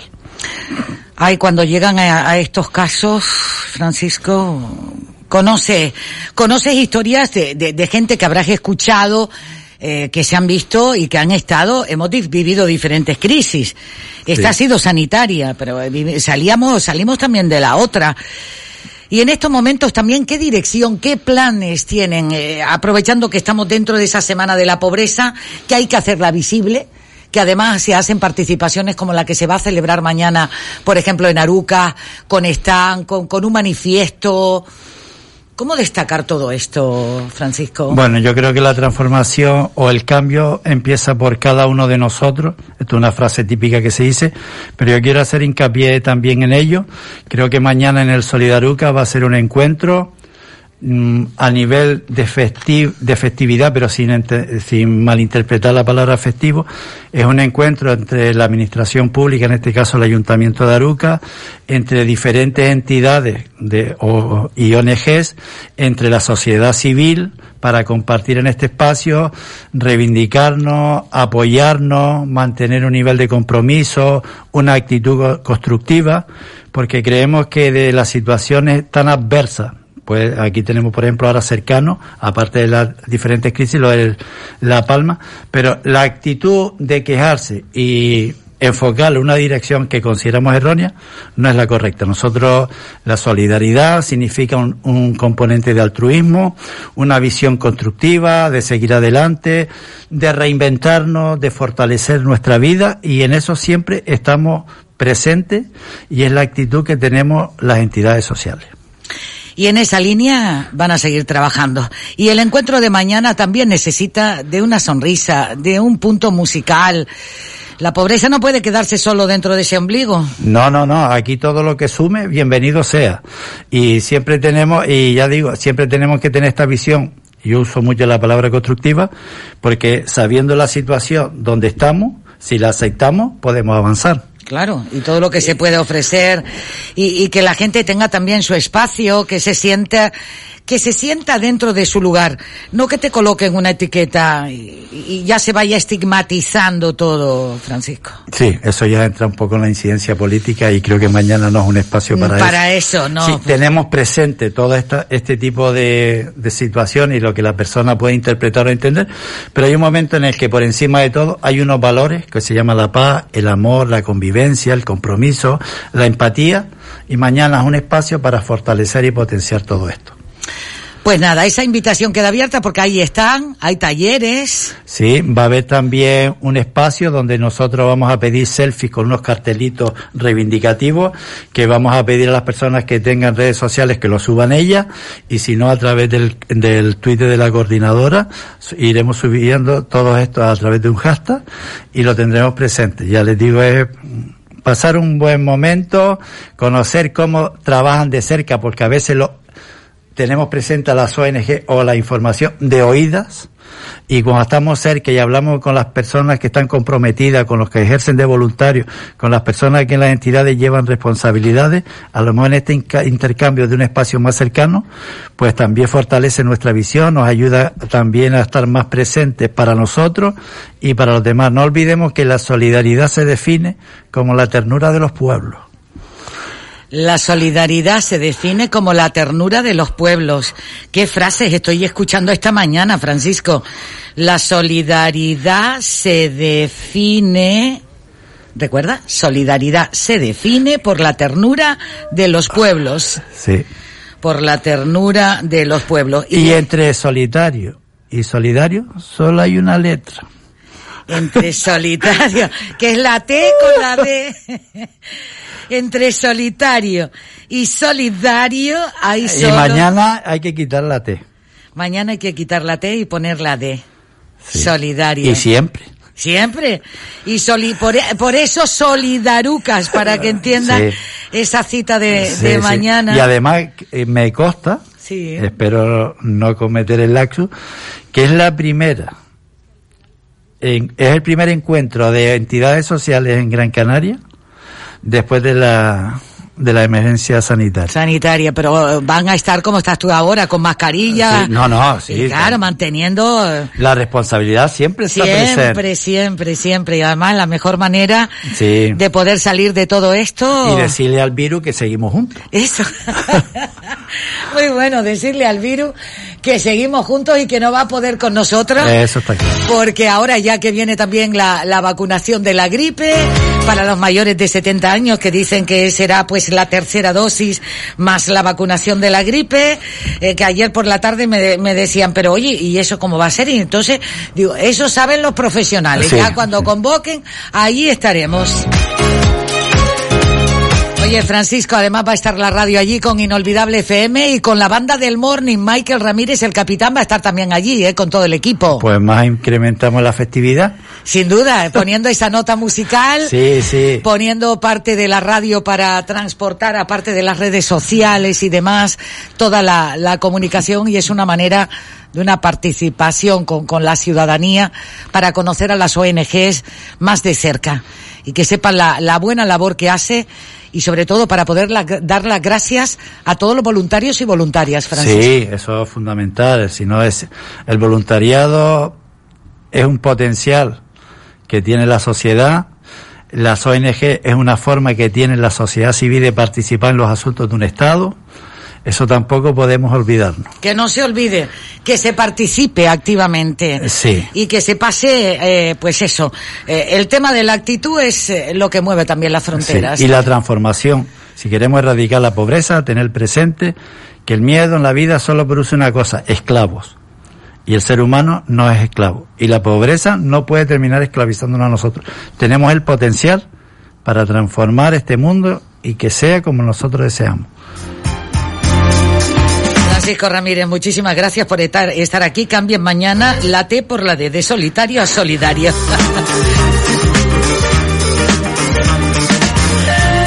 Francisco, muchísimas gracias. Extensible también desde RLP, Radio Las Palmas. Transmita usted a ese voluntariado y voluntariada los mejores deseos para seguir trabajando porque trabajan altruistamente. Y gracias a usted también por ofrecernos este espacio para inspirarnos entre y fortalecer la inspiración entre todos. Cómo no, eh, tenemos que dar a conocer la situación de la pobreza. A mí no me gustaría nunca contar este este titular ni hablar de la pobreza, de dónde está, de dónde se encuentra. Me encantaría que todos tengamos las mismas posibilidades, ese puesto de trabajo, ¿vale? Y la dignidad de las personas siempre. Siempre. Siempre, siempre. Francisco, te doy un abrazo radiofónico porque no te lo puedo dar así. Bueno, será aceptado y también para ustedes. Muchas gracias, Solidarucas. Mañana desde las 10 de la mañana hasta las 2 de la tarde. Exacto. Gracias. Exactamente en el Parque De las Flores. de las Flores. Saludos, gracias. Chao, Buenos chao. días. Adiós. Las 9.24 minutos de la mañana en Canarias estará el doctor Pérez León dentro de un ratito aquí en esta sintonía. Como siempre, el 928 46 34 54 o en el 696 48 91 16. Estoy leyendo aquí en WhatsApp, Dulce, ¿dónde están los TikTok de hoy? ¿Dónde están? Francisco. No, Francisco no sabe porque Francisco estaba aquí para hablarnos de, Solidarucas y él como miembro también de esa Secretaría Técnica de la Coordinadora de ONG de Desarrollo de Canarias. Pero claro, él no sabe de qué va esto el TikTok. Intentaremos escuchar alguno antes de que entre el doctor. Venga, enseguida te lo cuento. Una, una paradita, una, una paradita por aquí, por aquí. Forum 18 organiza la primera quedada Morninger. Será este sábado 5 de noviembre a partir de las 20 horas en nuestro local de Secretario Padilla 76 con la presencia de Michael Ramírez y su equipo y la compañía de todos los mornings. Imprescindible reservar mesa en el teléfono 928 27 20 22 928 27 20 22 Mira, te voy a decir una cosa, como tú no vayas a la queda del morning, tú sabrás mi arma. Quieres divertirte, reírte y posturear, este programa es para ti. Un cóctel que contiene locura y gotas de picardía. Soy Cataisa Mogollón y te espero todos los viernes de 8 y media a 10 de la noche. Postureo total. Aquí en Radio Las Palmas. Radio Las Palmas, cercana, amable, entretenida, participativa. Radio Las Palmas, la radio de tu vida. En los centros auditivos audio me dejaron probar innovadores audífonos durante 30 días y luego decidí quedármelos. Por fin logro entender todas las palabras cuando me hablan. He recuperado mi calidad de vida. Vuelvo a oír bien.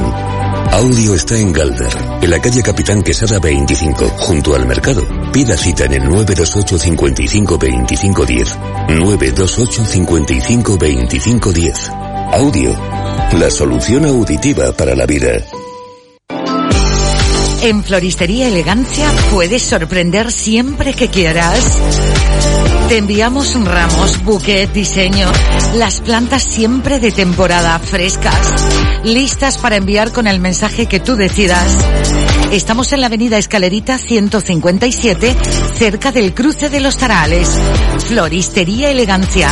Teléfono 928 41 46 46. Y ya sabes que sin moverte de casa, puedes enviar el ramo y el detalle que tú quieras.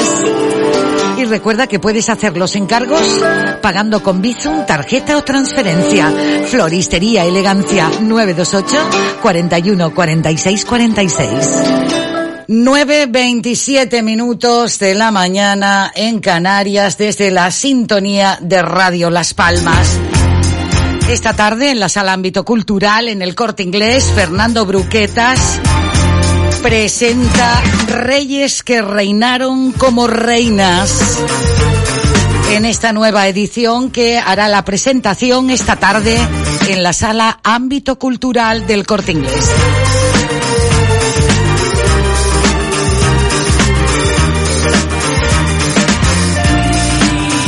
Se nota el movimiento que hay ya de actividades. Teo Vega, que lo contaba ayer también aquí en esta sintonía, se va mañana a Modelec. Este sábado 23 de octubre a partir de las 10 y media de la mañana en Radio Las Palmas, programa especial desde el quinto salón del vehículo eléctrico de Canarias, Mobilec, con todo el equipo de Electric Cars capitaneado por Teo Vega y Germán Hiller. Fútbol en Radio Las Palmas, este domingo 24 de octubre, a partir de las 8 de la tarde y desde el Estadio de Gran Canaria, Unión Deportiva Las Palmas, Agrupación Deportiva Alcorcón. Sigue las incidencias de este encuentro en las voces de Ismael Omar y Carlos Santana. Gran Canaria Grand Pin Run 2021. Este domingo 24 de octubre desde las 10 de la mañana. Inscríbete en www.turreservaonline.es. Tus pasos salvarán nuestras vidas. Convoca la Asociación Canaria por el Cáncer de Mama y Ginecológico. Participa. Necesitamos de tu colaboración. En www.turreservaonline.es. Century 21 Guiniguada en proceso de expansión busca asesores inmobiliarios. ¿Quieres iniciarte como profesional inmobiliario o quieres dar un salto de calidad y obtener mejores beneficios si ya estás en el sector? Tenemos un plan para que te formes o perfecciones obteniendo excelentes ingresos. Llámanos al 928 432 289. Century 21 Guiniguada. Te escuchamos. 928 432 289. Y esta tarde postureo. Si quieres divertirte, reírte y posturear, este programa es para ti. Un cóctel que contiene locura y gotas de picardía. Soy Cataisa Mogollón y te espero todos los viernes de 8 y media a 10 de la noche. Postureo total. Aquí en Radio Las Palmas. Radio Las Palmas, cercana, amable, entretenida, participativa. Radio Las Palmas, la radio de tu vida.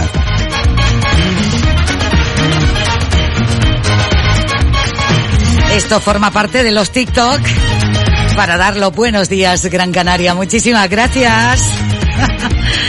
Qué bueno. Buena forma de dar los buenos días en esta sintonía aquí y ahora.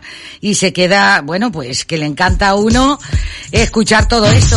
Feliz y bendecido día. Muchísimas gracias. Con corazones, con mil cosas. Así da gusto. Lindo día para ti. Qué fuerza, ¿eh? TikTok, TikTok, TikTok.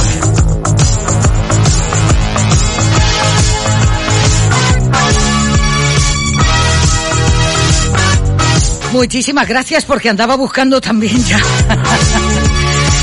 Agradecido sin duda en las puertas del fin de semana. Muchas gracias, Alberto.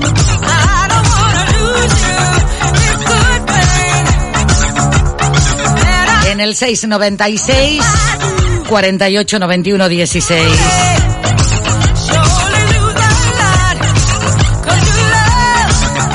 Ah, que les gusta la música, les gusta, ¿verdad? ¿Verdad? Que gusta mucho. Para dar los buenos días y para tener también este, este encuentro con el que estamos encantados de compartir con ustedes y con el que nos vamos a preparar ya porque me dicen, Dulce, creo que el doctor está terminando la consulta y eso ha hecho que eh, nos hayamos retrasado, para eso nos coordinamos rápidamente. Muchas gracias en este feliz día. ¿Qué más se puede pedir? Eh? ¿Qué más se puede pedir? Eh, aquí estamos eh, compartiendo todo esto, ¿no? Bueno, pues gracias por los aplausos y por todo lo que se ofrece y por todo lo que aportan también nuestros oyentes, porque eso es lo que intentamos con ustedes, que de una manera u otra participen interactivo. Muchos dicen, a mí es que lo que me gusta es llamar, entrar en directo. Lo entiendo, si no está de más, pero eh, también tenemos toda esta posibilidad de hacerlo a través del WhatsApp. Buen día, buen día. Catene non ha, il cuore è uno zingaro e va. Finché troverà il prato più verde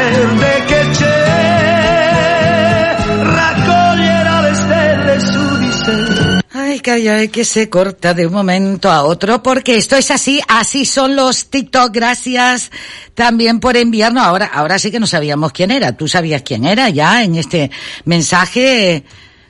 ¿Eh? No quiero compartir con esos ojos que me han dado luz a mi vivir. Ala, ala, ala. En esta noche no hay más luna que como tú me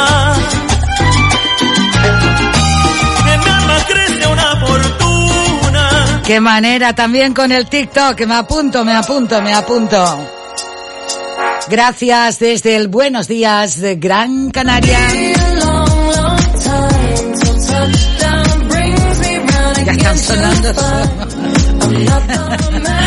Me hace gracia porque claro, están entrando los WhatsApp eh, con el TikTok y para la consulta del doctor.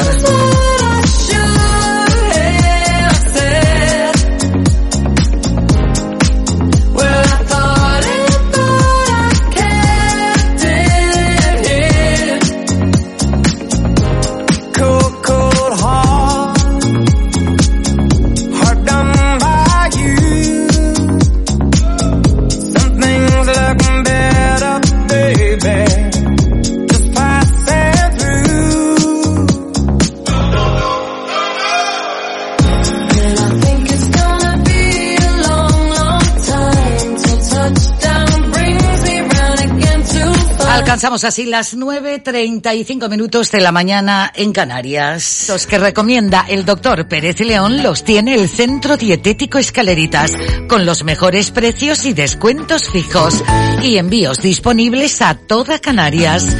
Centro Dietético Escaleritas, en la calle Henry Dunant número 13, frente a la Iglesia Redonda. Teléfono 928 25 96 83. Y también en Siete Palmas, en la calle Fondos de Segura 17, en la zona del Estadio de Gran Canaria, al lado de la Pata Caliente. Teléfono 828 073 124. Abierto de lunes a sábado y en www.centrodietéticoescaleritas.es, su centro de salud natural. El doctor Pérez León ya nos espera. Doctor, saludo, buenos días. Hola, buenos días, Dulce María. Muy buen día, doctor. Pues mire, hoy quería comenzar hablando, si a usted le parece, le llaman la enfermedad silenciosa, osteoporosis, doctor. ¿Cómo tratarla con la medicina natural? ¿Qué, qué, qué estrategias hay dentro de los micronutricionales que nos puedan ayudar y sobre todo a regular esta enfermedad que produce tantas fracturas de cadera o, o incluso, doctor, hasta aplastamiento de, de, de vértebras? Parece increíble decirlo, pero solo hay que preguntarle a quien le haya pasado para saber, ¿eh? Así es. Bien, como bien dices, Dulce María, la osteoporosis es la enfermedad silenciosa. Es decir, que uno no va al médico porque, porque le duele la osteoporosis. Sabes que la osteoporosis no duele. La artrosis, los trastornos tipo reumatológico, los problemas que afectan a todo lo que es la, tensión muscular y tendinosa, eso sí duele. Pero la osteoporosis no duele. Pero existe un peligro.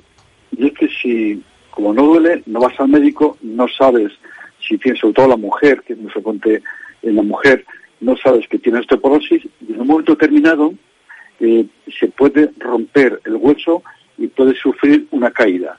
Muchos pacientes eh, piensan que cuando se caen es cuando se ha roto la cadera, y en realidad se ha roto la cadera y esto ha provocado una caída al suelo.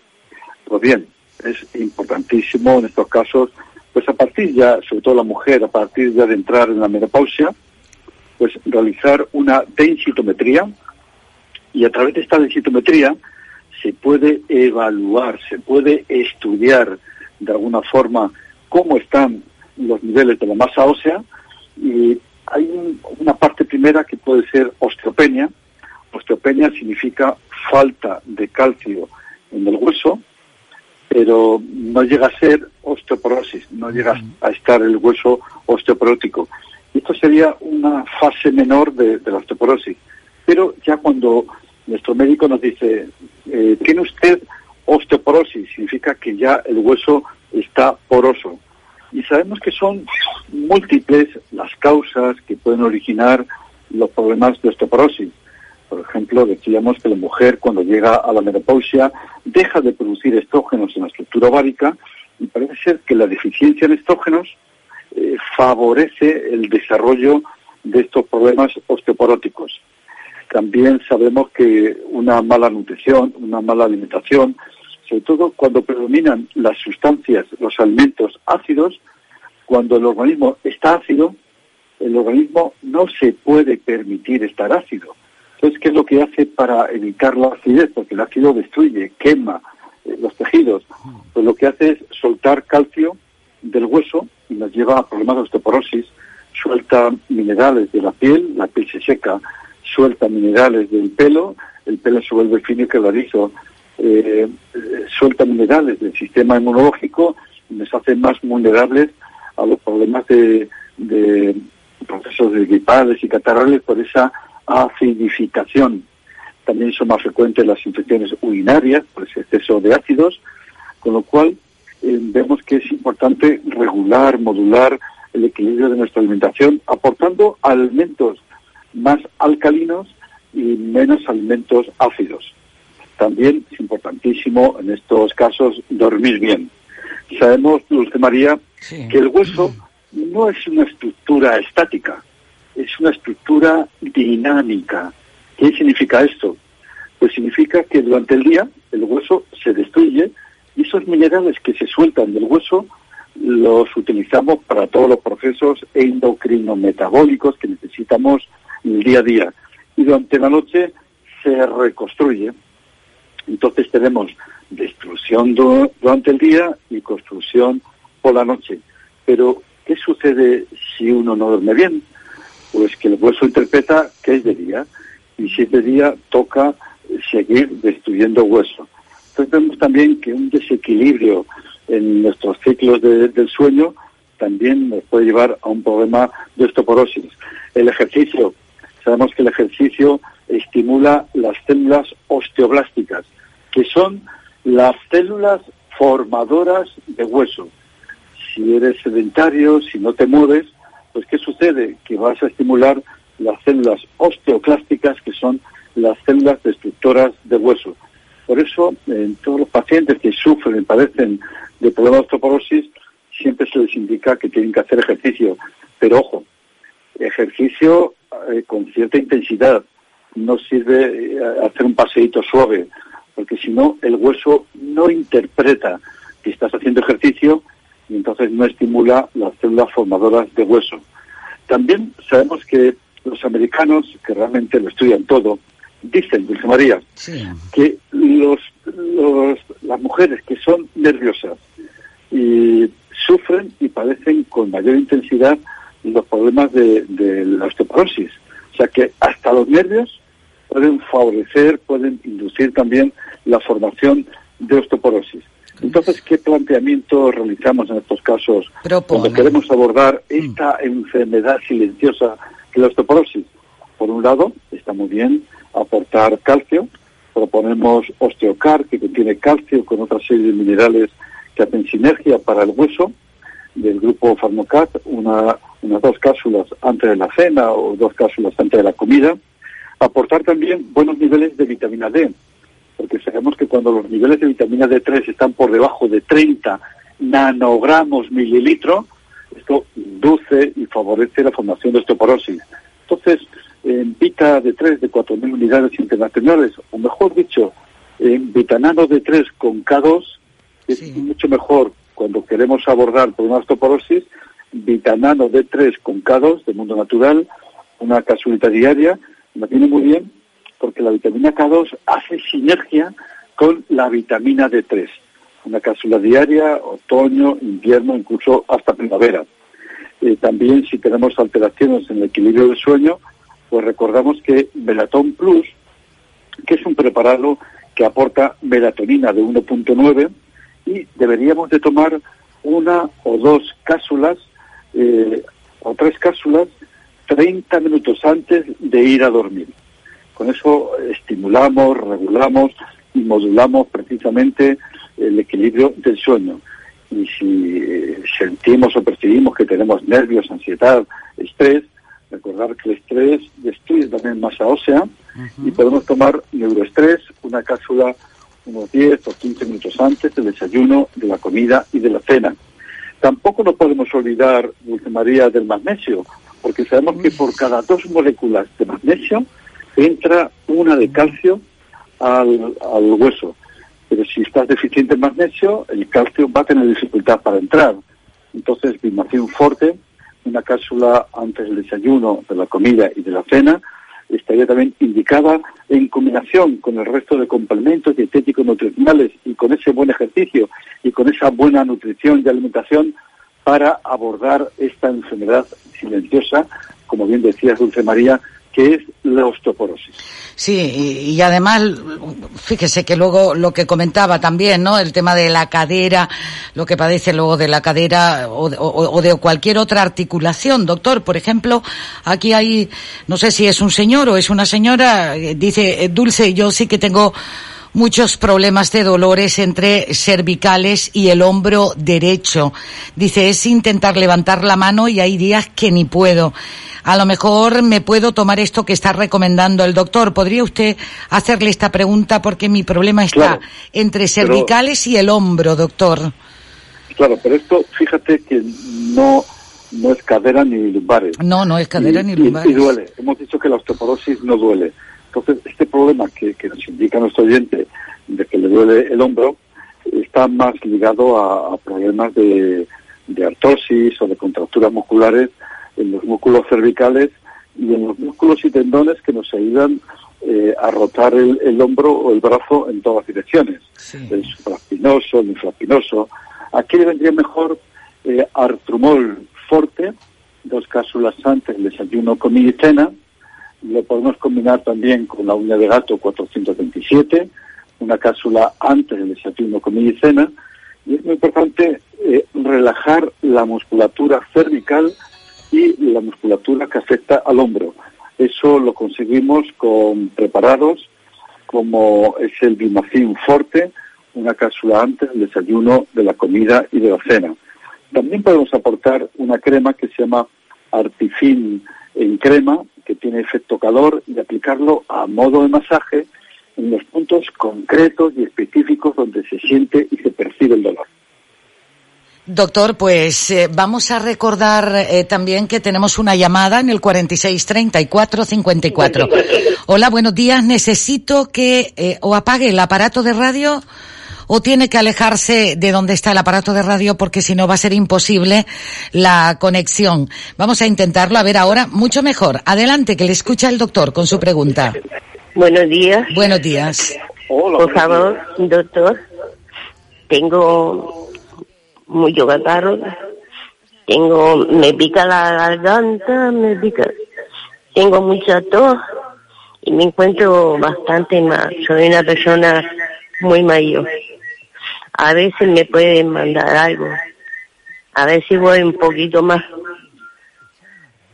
Sí, bueno, eh, vamos a ver si puede conseguir. Hay un preparado que está muy indicado para tos seca y, y este malestar que se siente en la orofaringe y también por la vía respiratoria y es eh, un jarabe que se llama jarabe a base de miel de manuka de laboratorios Redón. Lo distribuye eh, laboratorios Biover. ¿eh? Repito, jarabe a base de miel de manuka, es muy bueno para esa tos seca y a veces productiva, y tomaría pues una medida tres o cuatro veces al día si tiene dificultades para encontrar este jarabe, otro que, le puede ser útil también es el jarabe de pino, de laboratorios Biover. Y podría tomar también pues una, una medida tres o cuatro veces al día. Que encuentra el jarabe de miel de manuka, porque no sé si en el laboratorio Escalita lo tendrán, pues mm, mejor este, porque es más eficaz para la tos seca. Si no, pues puede utilizar el jarabe de pino, que también es muy bueno, para lo que es pulmón y vía respiratoria. Hay que subirle también un poquito esas defensas para que haga frente a los procesos gripales, catarrales que estamos viendo ya aparecer en este momento. Para ello, pues le aconsejo Plus Defense, que aporta Reishi, Shiitake y Maitake, una cápsula antes del desayuno, de la comida y de la cena, es decir, tres veces al día. Y tomar también vitamina G, la vitamina C es antiviral y es anticatarral. Puede tomar de vitamina C, de vitanano C, una cápsula eh, antes del desayuno. Así fortalecemos las defensas por vía interna y evitamos eh, que se produzcan estos procesos gripales y catarrales. Y repito, en el jarabe, si consigue jarabe a base de miel de manuka de laboratorios Redón, una medida tres, cuatro veces al día, le ayudará muchísimo la tos, y si no encuentra este, porque no tiene volario, pues puede eh, también como opción el jarabe de pino, que también es muy refrescante para lo que es garganta, pulmón y vías respiratorias. Señora, ¿qué tal? ¿Escucho bien al doctor? Doctor, muchísimas gracias. Gracias. muchísimas gracias. Gracias a usted también, señora. Que se mejore. Saludos. Y a ti. Un abrazo. Cualquier duda ya sabe que nos tiene aquí. Ya sabe que nos tiene aquí, ¿vale? Un saludo. Gracias. Ya lo, ya lo sé. Muy amable. Saludos. Buenos días. Un montón. Gracias, señora. Y nosotros también a usted, ¿vale? Gracias. Gracias. Chao, chao. Doctor, eh, doctor Pérez León, vamos a una consulta de WhatsApp. Dicen, hola Dulce María, soy una persona, soy docente, doy clases por la tarde y cuando estoy de mañana en casa suelo escucharles. Mi tema es que en cuanto vuelvo a clase y cambian las estaciones del año, suelo tener eh, problemas de afonía, cansancio y ya cuando llega el fin de semana casi no me queda voz. ¿Qué me recomienda el doctor para estos casos? Bien, o sea, que, que siente y percibe como sensación de que se le queda fónica la voz y posteriormente pues le, le debilita, ¿no? Le, le- le quita la fuerza de voz. Bien, aquí eh, hay un preparado que habitualmente aconsejamos para los cantantes de ópera cuando nos vienen a la consulta, que se llama Homeobos. No sé si esto tendrá que conseguir en farmacia. Homeobos. Dos comprimidos chupados en la lengua, pues eh, tres, cuatro veces al día. Si hay afectación también de lo que es la, la garganta, pulmón, vías respiratorias, esto que hemos indicado hace un ratito, el jarabe de jarabe a base de miel de manuka del laboratorio Rodón, viene muy bien, porque ayuda eh, a dar más suavidad a todo lo que es la zona de, de garganta, vías respiratorias, y puede tomar pues una medida eh, tres o cuatro veces al día si es necesario. Eh, repito, jarabe a base de miel de manuka de laboratorios Redón. O el jarabe de, de pino, si no encuentra este jarabe, que también es de laboratorios Biover. Eh, homeobos para lo que es el tema de, de la fonía. Y que revise, porque a veces estos problemas de, de afectación de la garganta, pues a veces tienen mucho que ver con alteraciones, con eh, perturbaciones de todas las defensas a nivel de las vías respiratorias. Plus Defense le puede venir muy bien una cápsula dos, tres veces al día y que le revisen si tiene algún problema de reflujo gastroesofágico, que a veces hay reflujos de ácido desde el estómago a, lo que es la parte de la orofaringe y la garganta y provoca también cierta debilidad en las cuerdas vocales si siente que la digestión es pesada o lenta o se le hincha la tripa, evitar comer, cenar muy tarde porque esto puede favorecer el reflujo gastroesofágico. Eh, Si es un problema de reflujo hay que solucionar esto. Y aquí un preparado que se llama Cal Acid Forte, que son alginatos, viene muy bien tomar una tableta después del desayuno, de la comida y de la cena. Vale, doctor. Vamos a la siguiente consulta que tenemos, a ver si podemos escucharle. Adelante. doctor, ¿le puedes preguntar al doctor Sí. qué es lo mejor para tomar si es el calcio que acaba, que acaba de nombrar para la osteopenia? Soy una persona de 84 años y tengo, me, tengo osteopenia en una cadera y en una pierna. Si el calcio que él dijo de osteocar es mejor que el autruma. Gracias. Gracias, saludos. Un segundo, doctor, para poder eh, grabar la respuesta, Bueno, que es importante. Claro, es que una cosa es la artrosis, ahí nos viene bien el artrumol, y otra cosa es la osteoporosis, ahí nos viene mejor el osteocar. Entonces, debería tomar eh, osteocar dos, dos capsulitas pues antes de la cena y apoyarlo también, si no está tomando vitamina D, en vitanano D3 con K2. ¿eh? Vitanano D3 con K2. Y este vitanano D3 con K2 lo que hace es la vitamina D captar el calcio del intestino, se lo entrega a la vitamina K2, la K2 se lo entrega a la osteocalcina y la osteocalcina en una matriz denominada GLA deposita directamente el, calcio. Entonces, esta sinergia de la vitamina D3 con la K2 es muy importante para, para poder conseguir esos buenos niveles de calcio a nivel del hueso. Dice que tiene unos 80 y algo años y si con 80 años solamente tiene osteopenia, eh, está muy bien, porque es, es normal tener un poquito de osteopenia a, esa edad, ¿no? Si llega a esa edad y no ha tenido osteoporosis, pues significa que el hueso lo tiene bastante bien. Entonces vamos a ver si con estos preparados que le hemos indicado, pues mantiene esos niveles de osteopenia y no llega a tener osteoporosis. Y si tiene dolores y es un problema de artrosis, ahí sí tenemos que introducir el artromol fuerte. Muy bien, doctor. Vamos a la siguiente consulta. Ah, dice, hola Dulce, me han dicho que el espino blanco es bueno para la tensión. ¿Me lo podría tomar junto con las pastillas que me tomo? Se llaman Sutril 5mg. Le responde el doctor Pérez León. Doctor. Sí, sí con, si con las pastillas que le han indicado todavía la tensión arterial no está, no está bien del todo, pues lo puede combinar con, con el natural para ver si entre uno y otro puede mantener unos buenos niveles de tensión arterial. O sea que, que sí que lo podría tomar. Muy bien, doctor. Gracias. Eh, así podemos dar esta respuesta. Buenos días, Dulce, para el doctor Pérez León. Me operaron el día 15 de este mes de adenocarcinoma. Adenocarcinoma de colon izquierdo. Quería saber si hay algo para fortalecer el sistema inmune. Tengo 65 años, doctor. Sí, tendría que tomar el Colomper Ericium, que es la melena de león, que es muy bueno para reparar el intestino. Una ampolla 10 minutos antes de la cena. Y apoyarlo también con Floramar 6000, porque el 80% del sistema inmune es el intestino. Y podría tomar en este sentido Floramar 6000 una ampolla en ayunas diarias durante dos meses. Para potenciar las defensas, eh, aconsejamos preparados como es el Plus Defense, una cápsula antes del desayuno, comida y cena, que nos aporta eh, Reishi, Shiitake, Maitake, que son hongos inmunoestimulantes que nos pueden ayudar directamente a mejorar y activar el sistema inmunitario de forma ya global.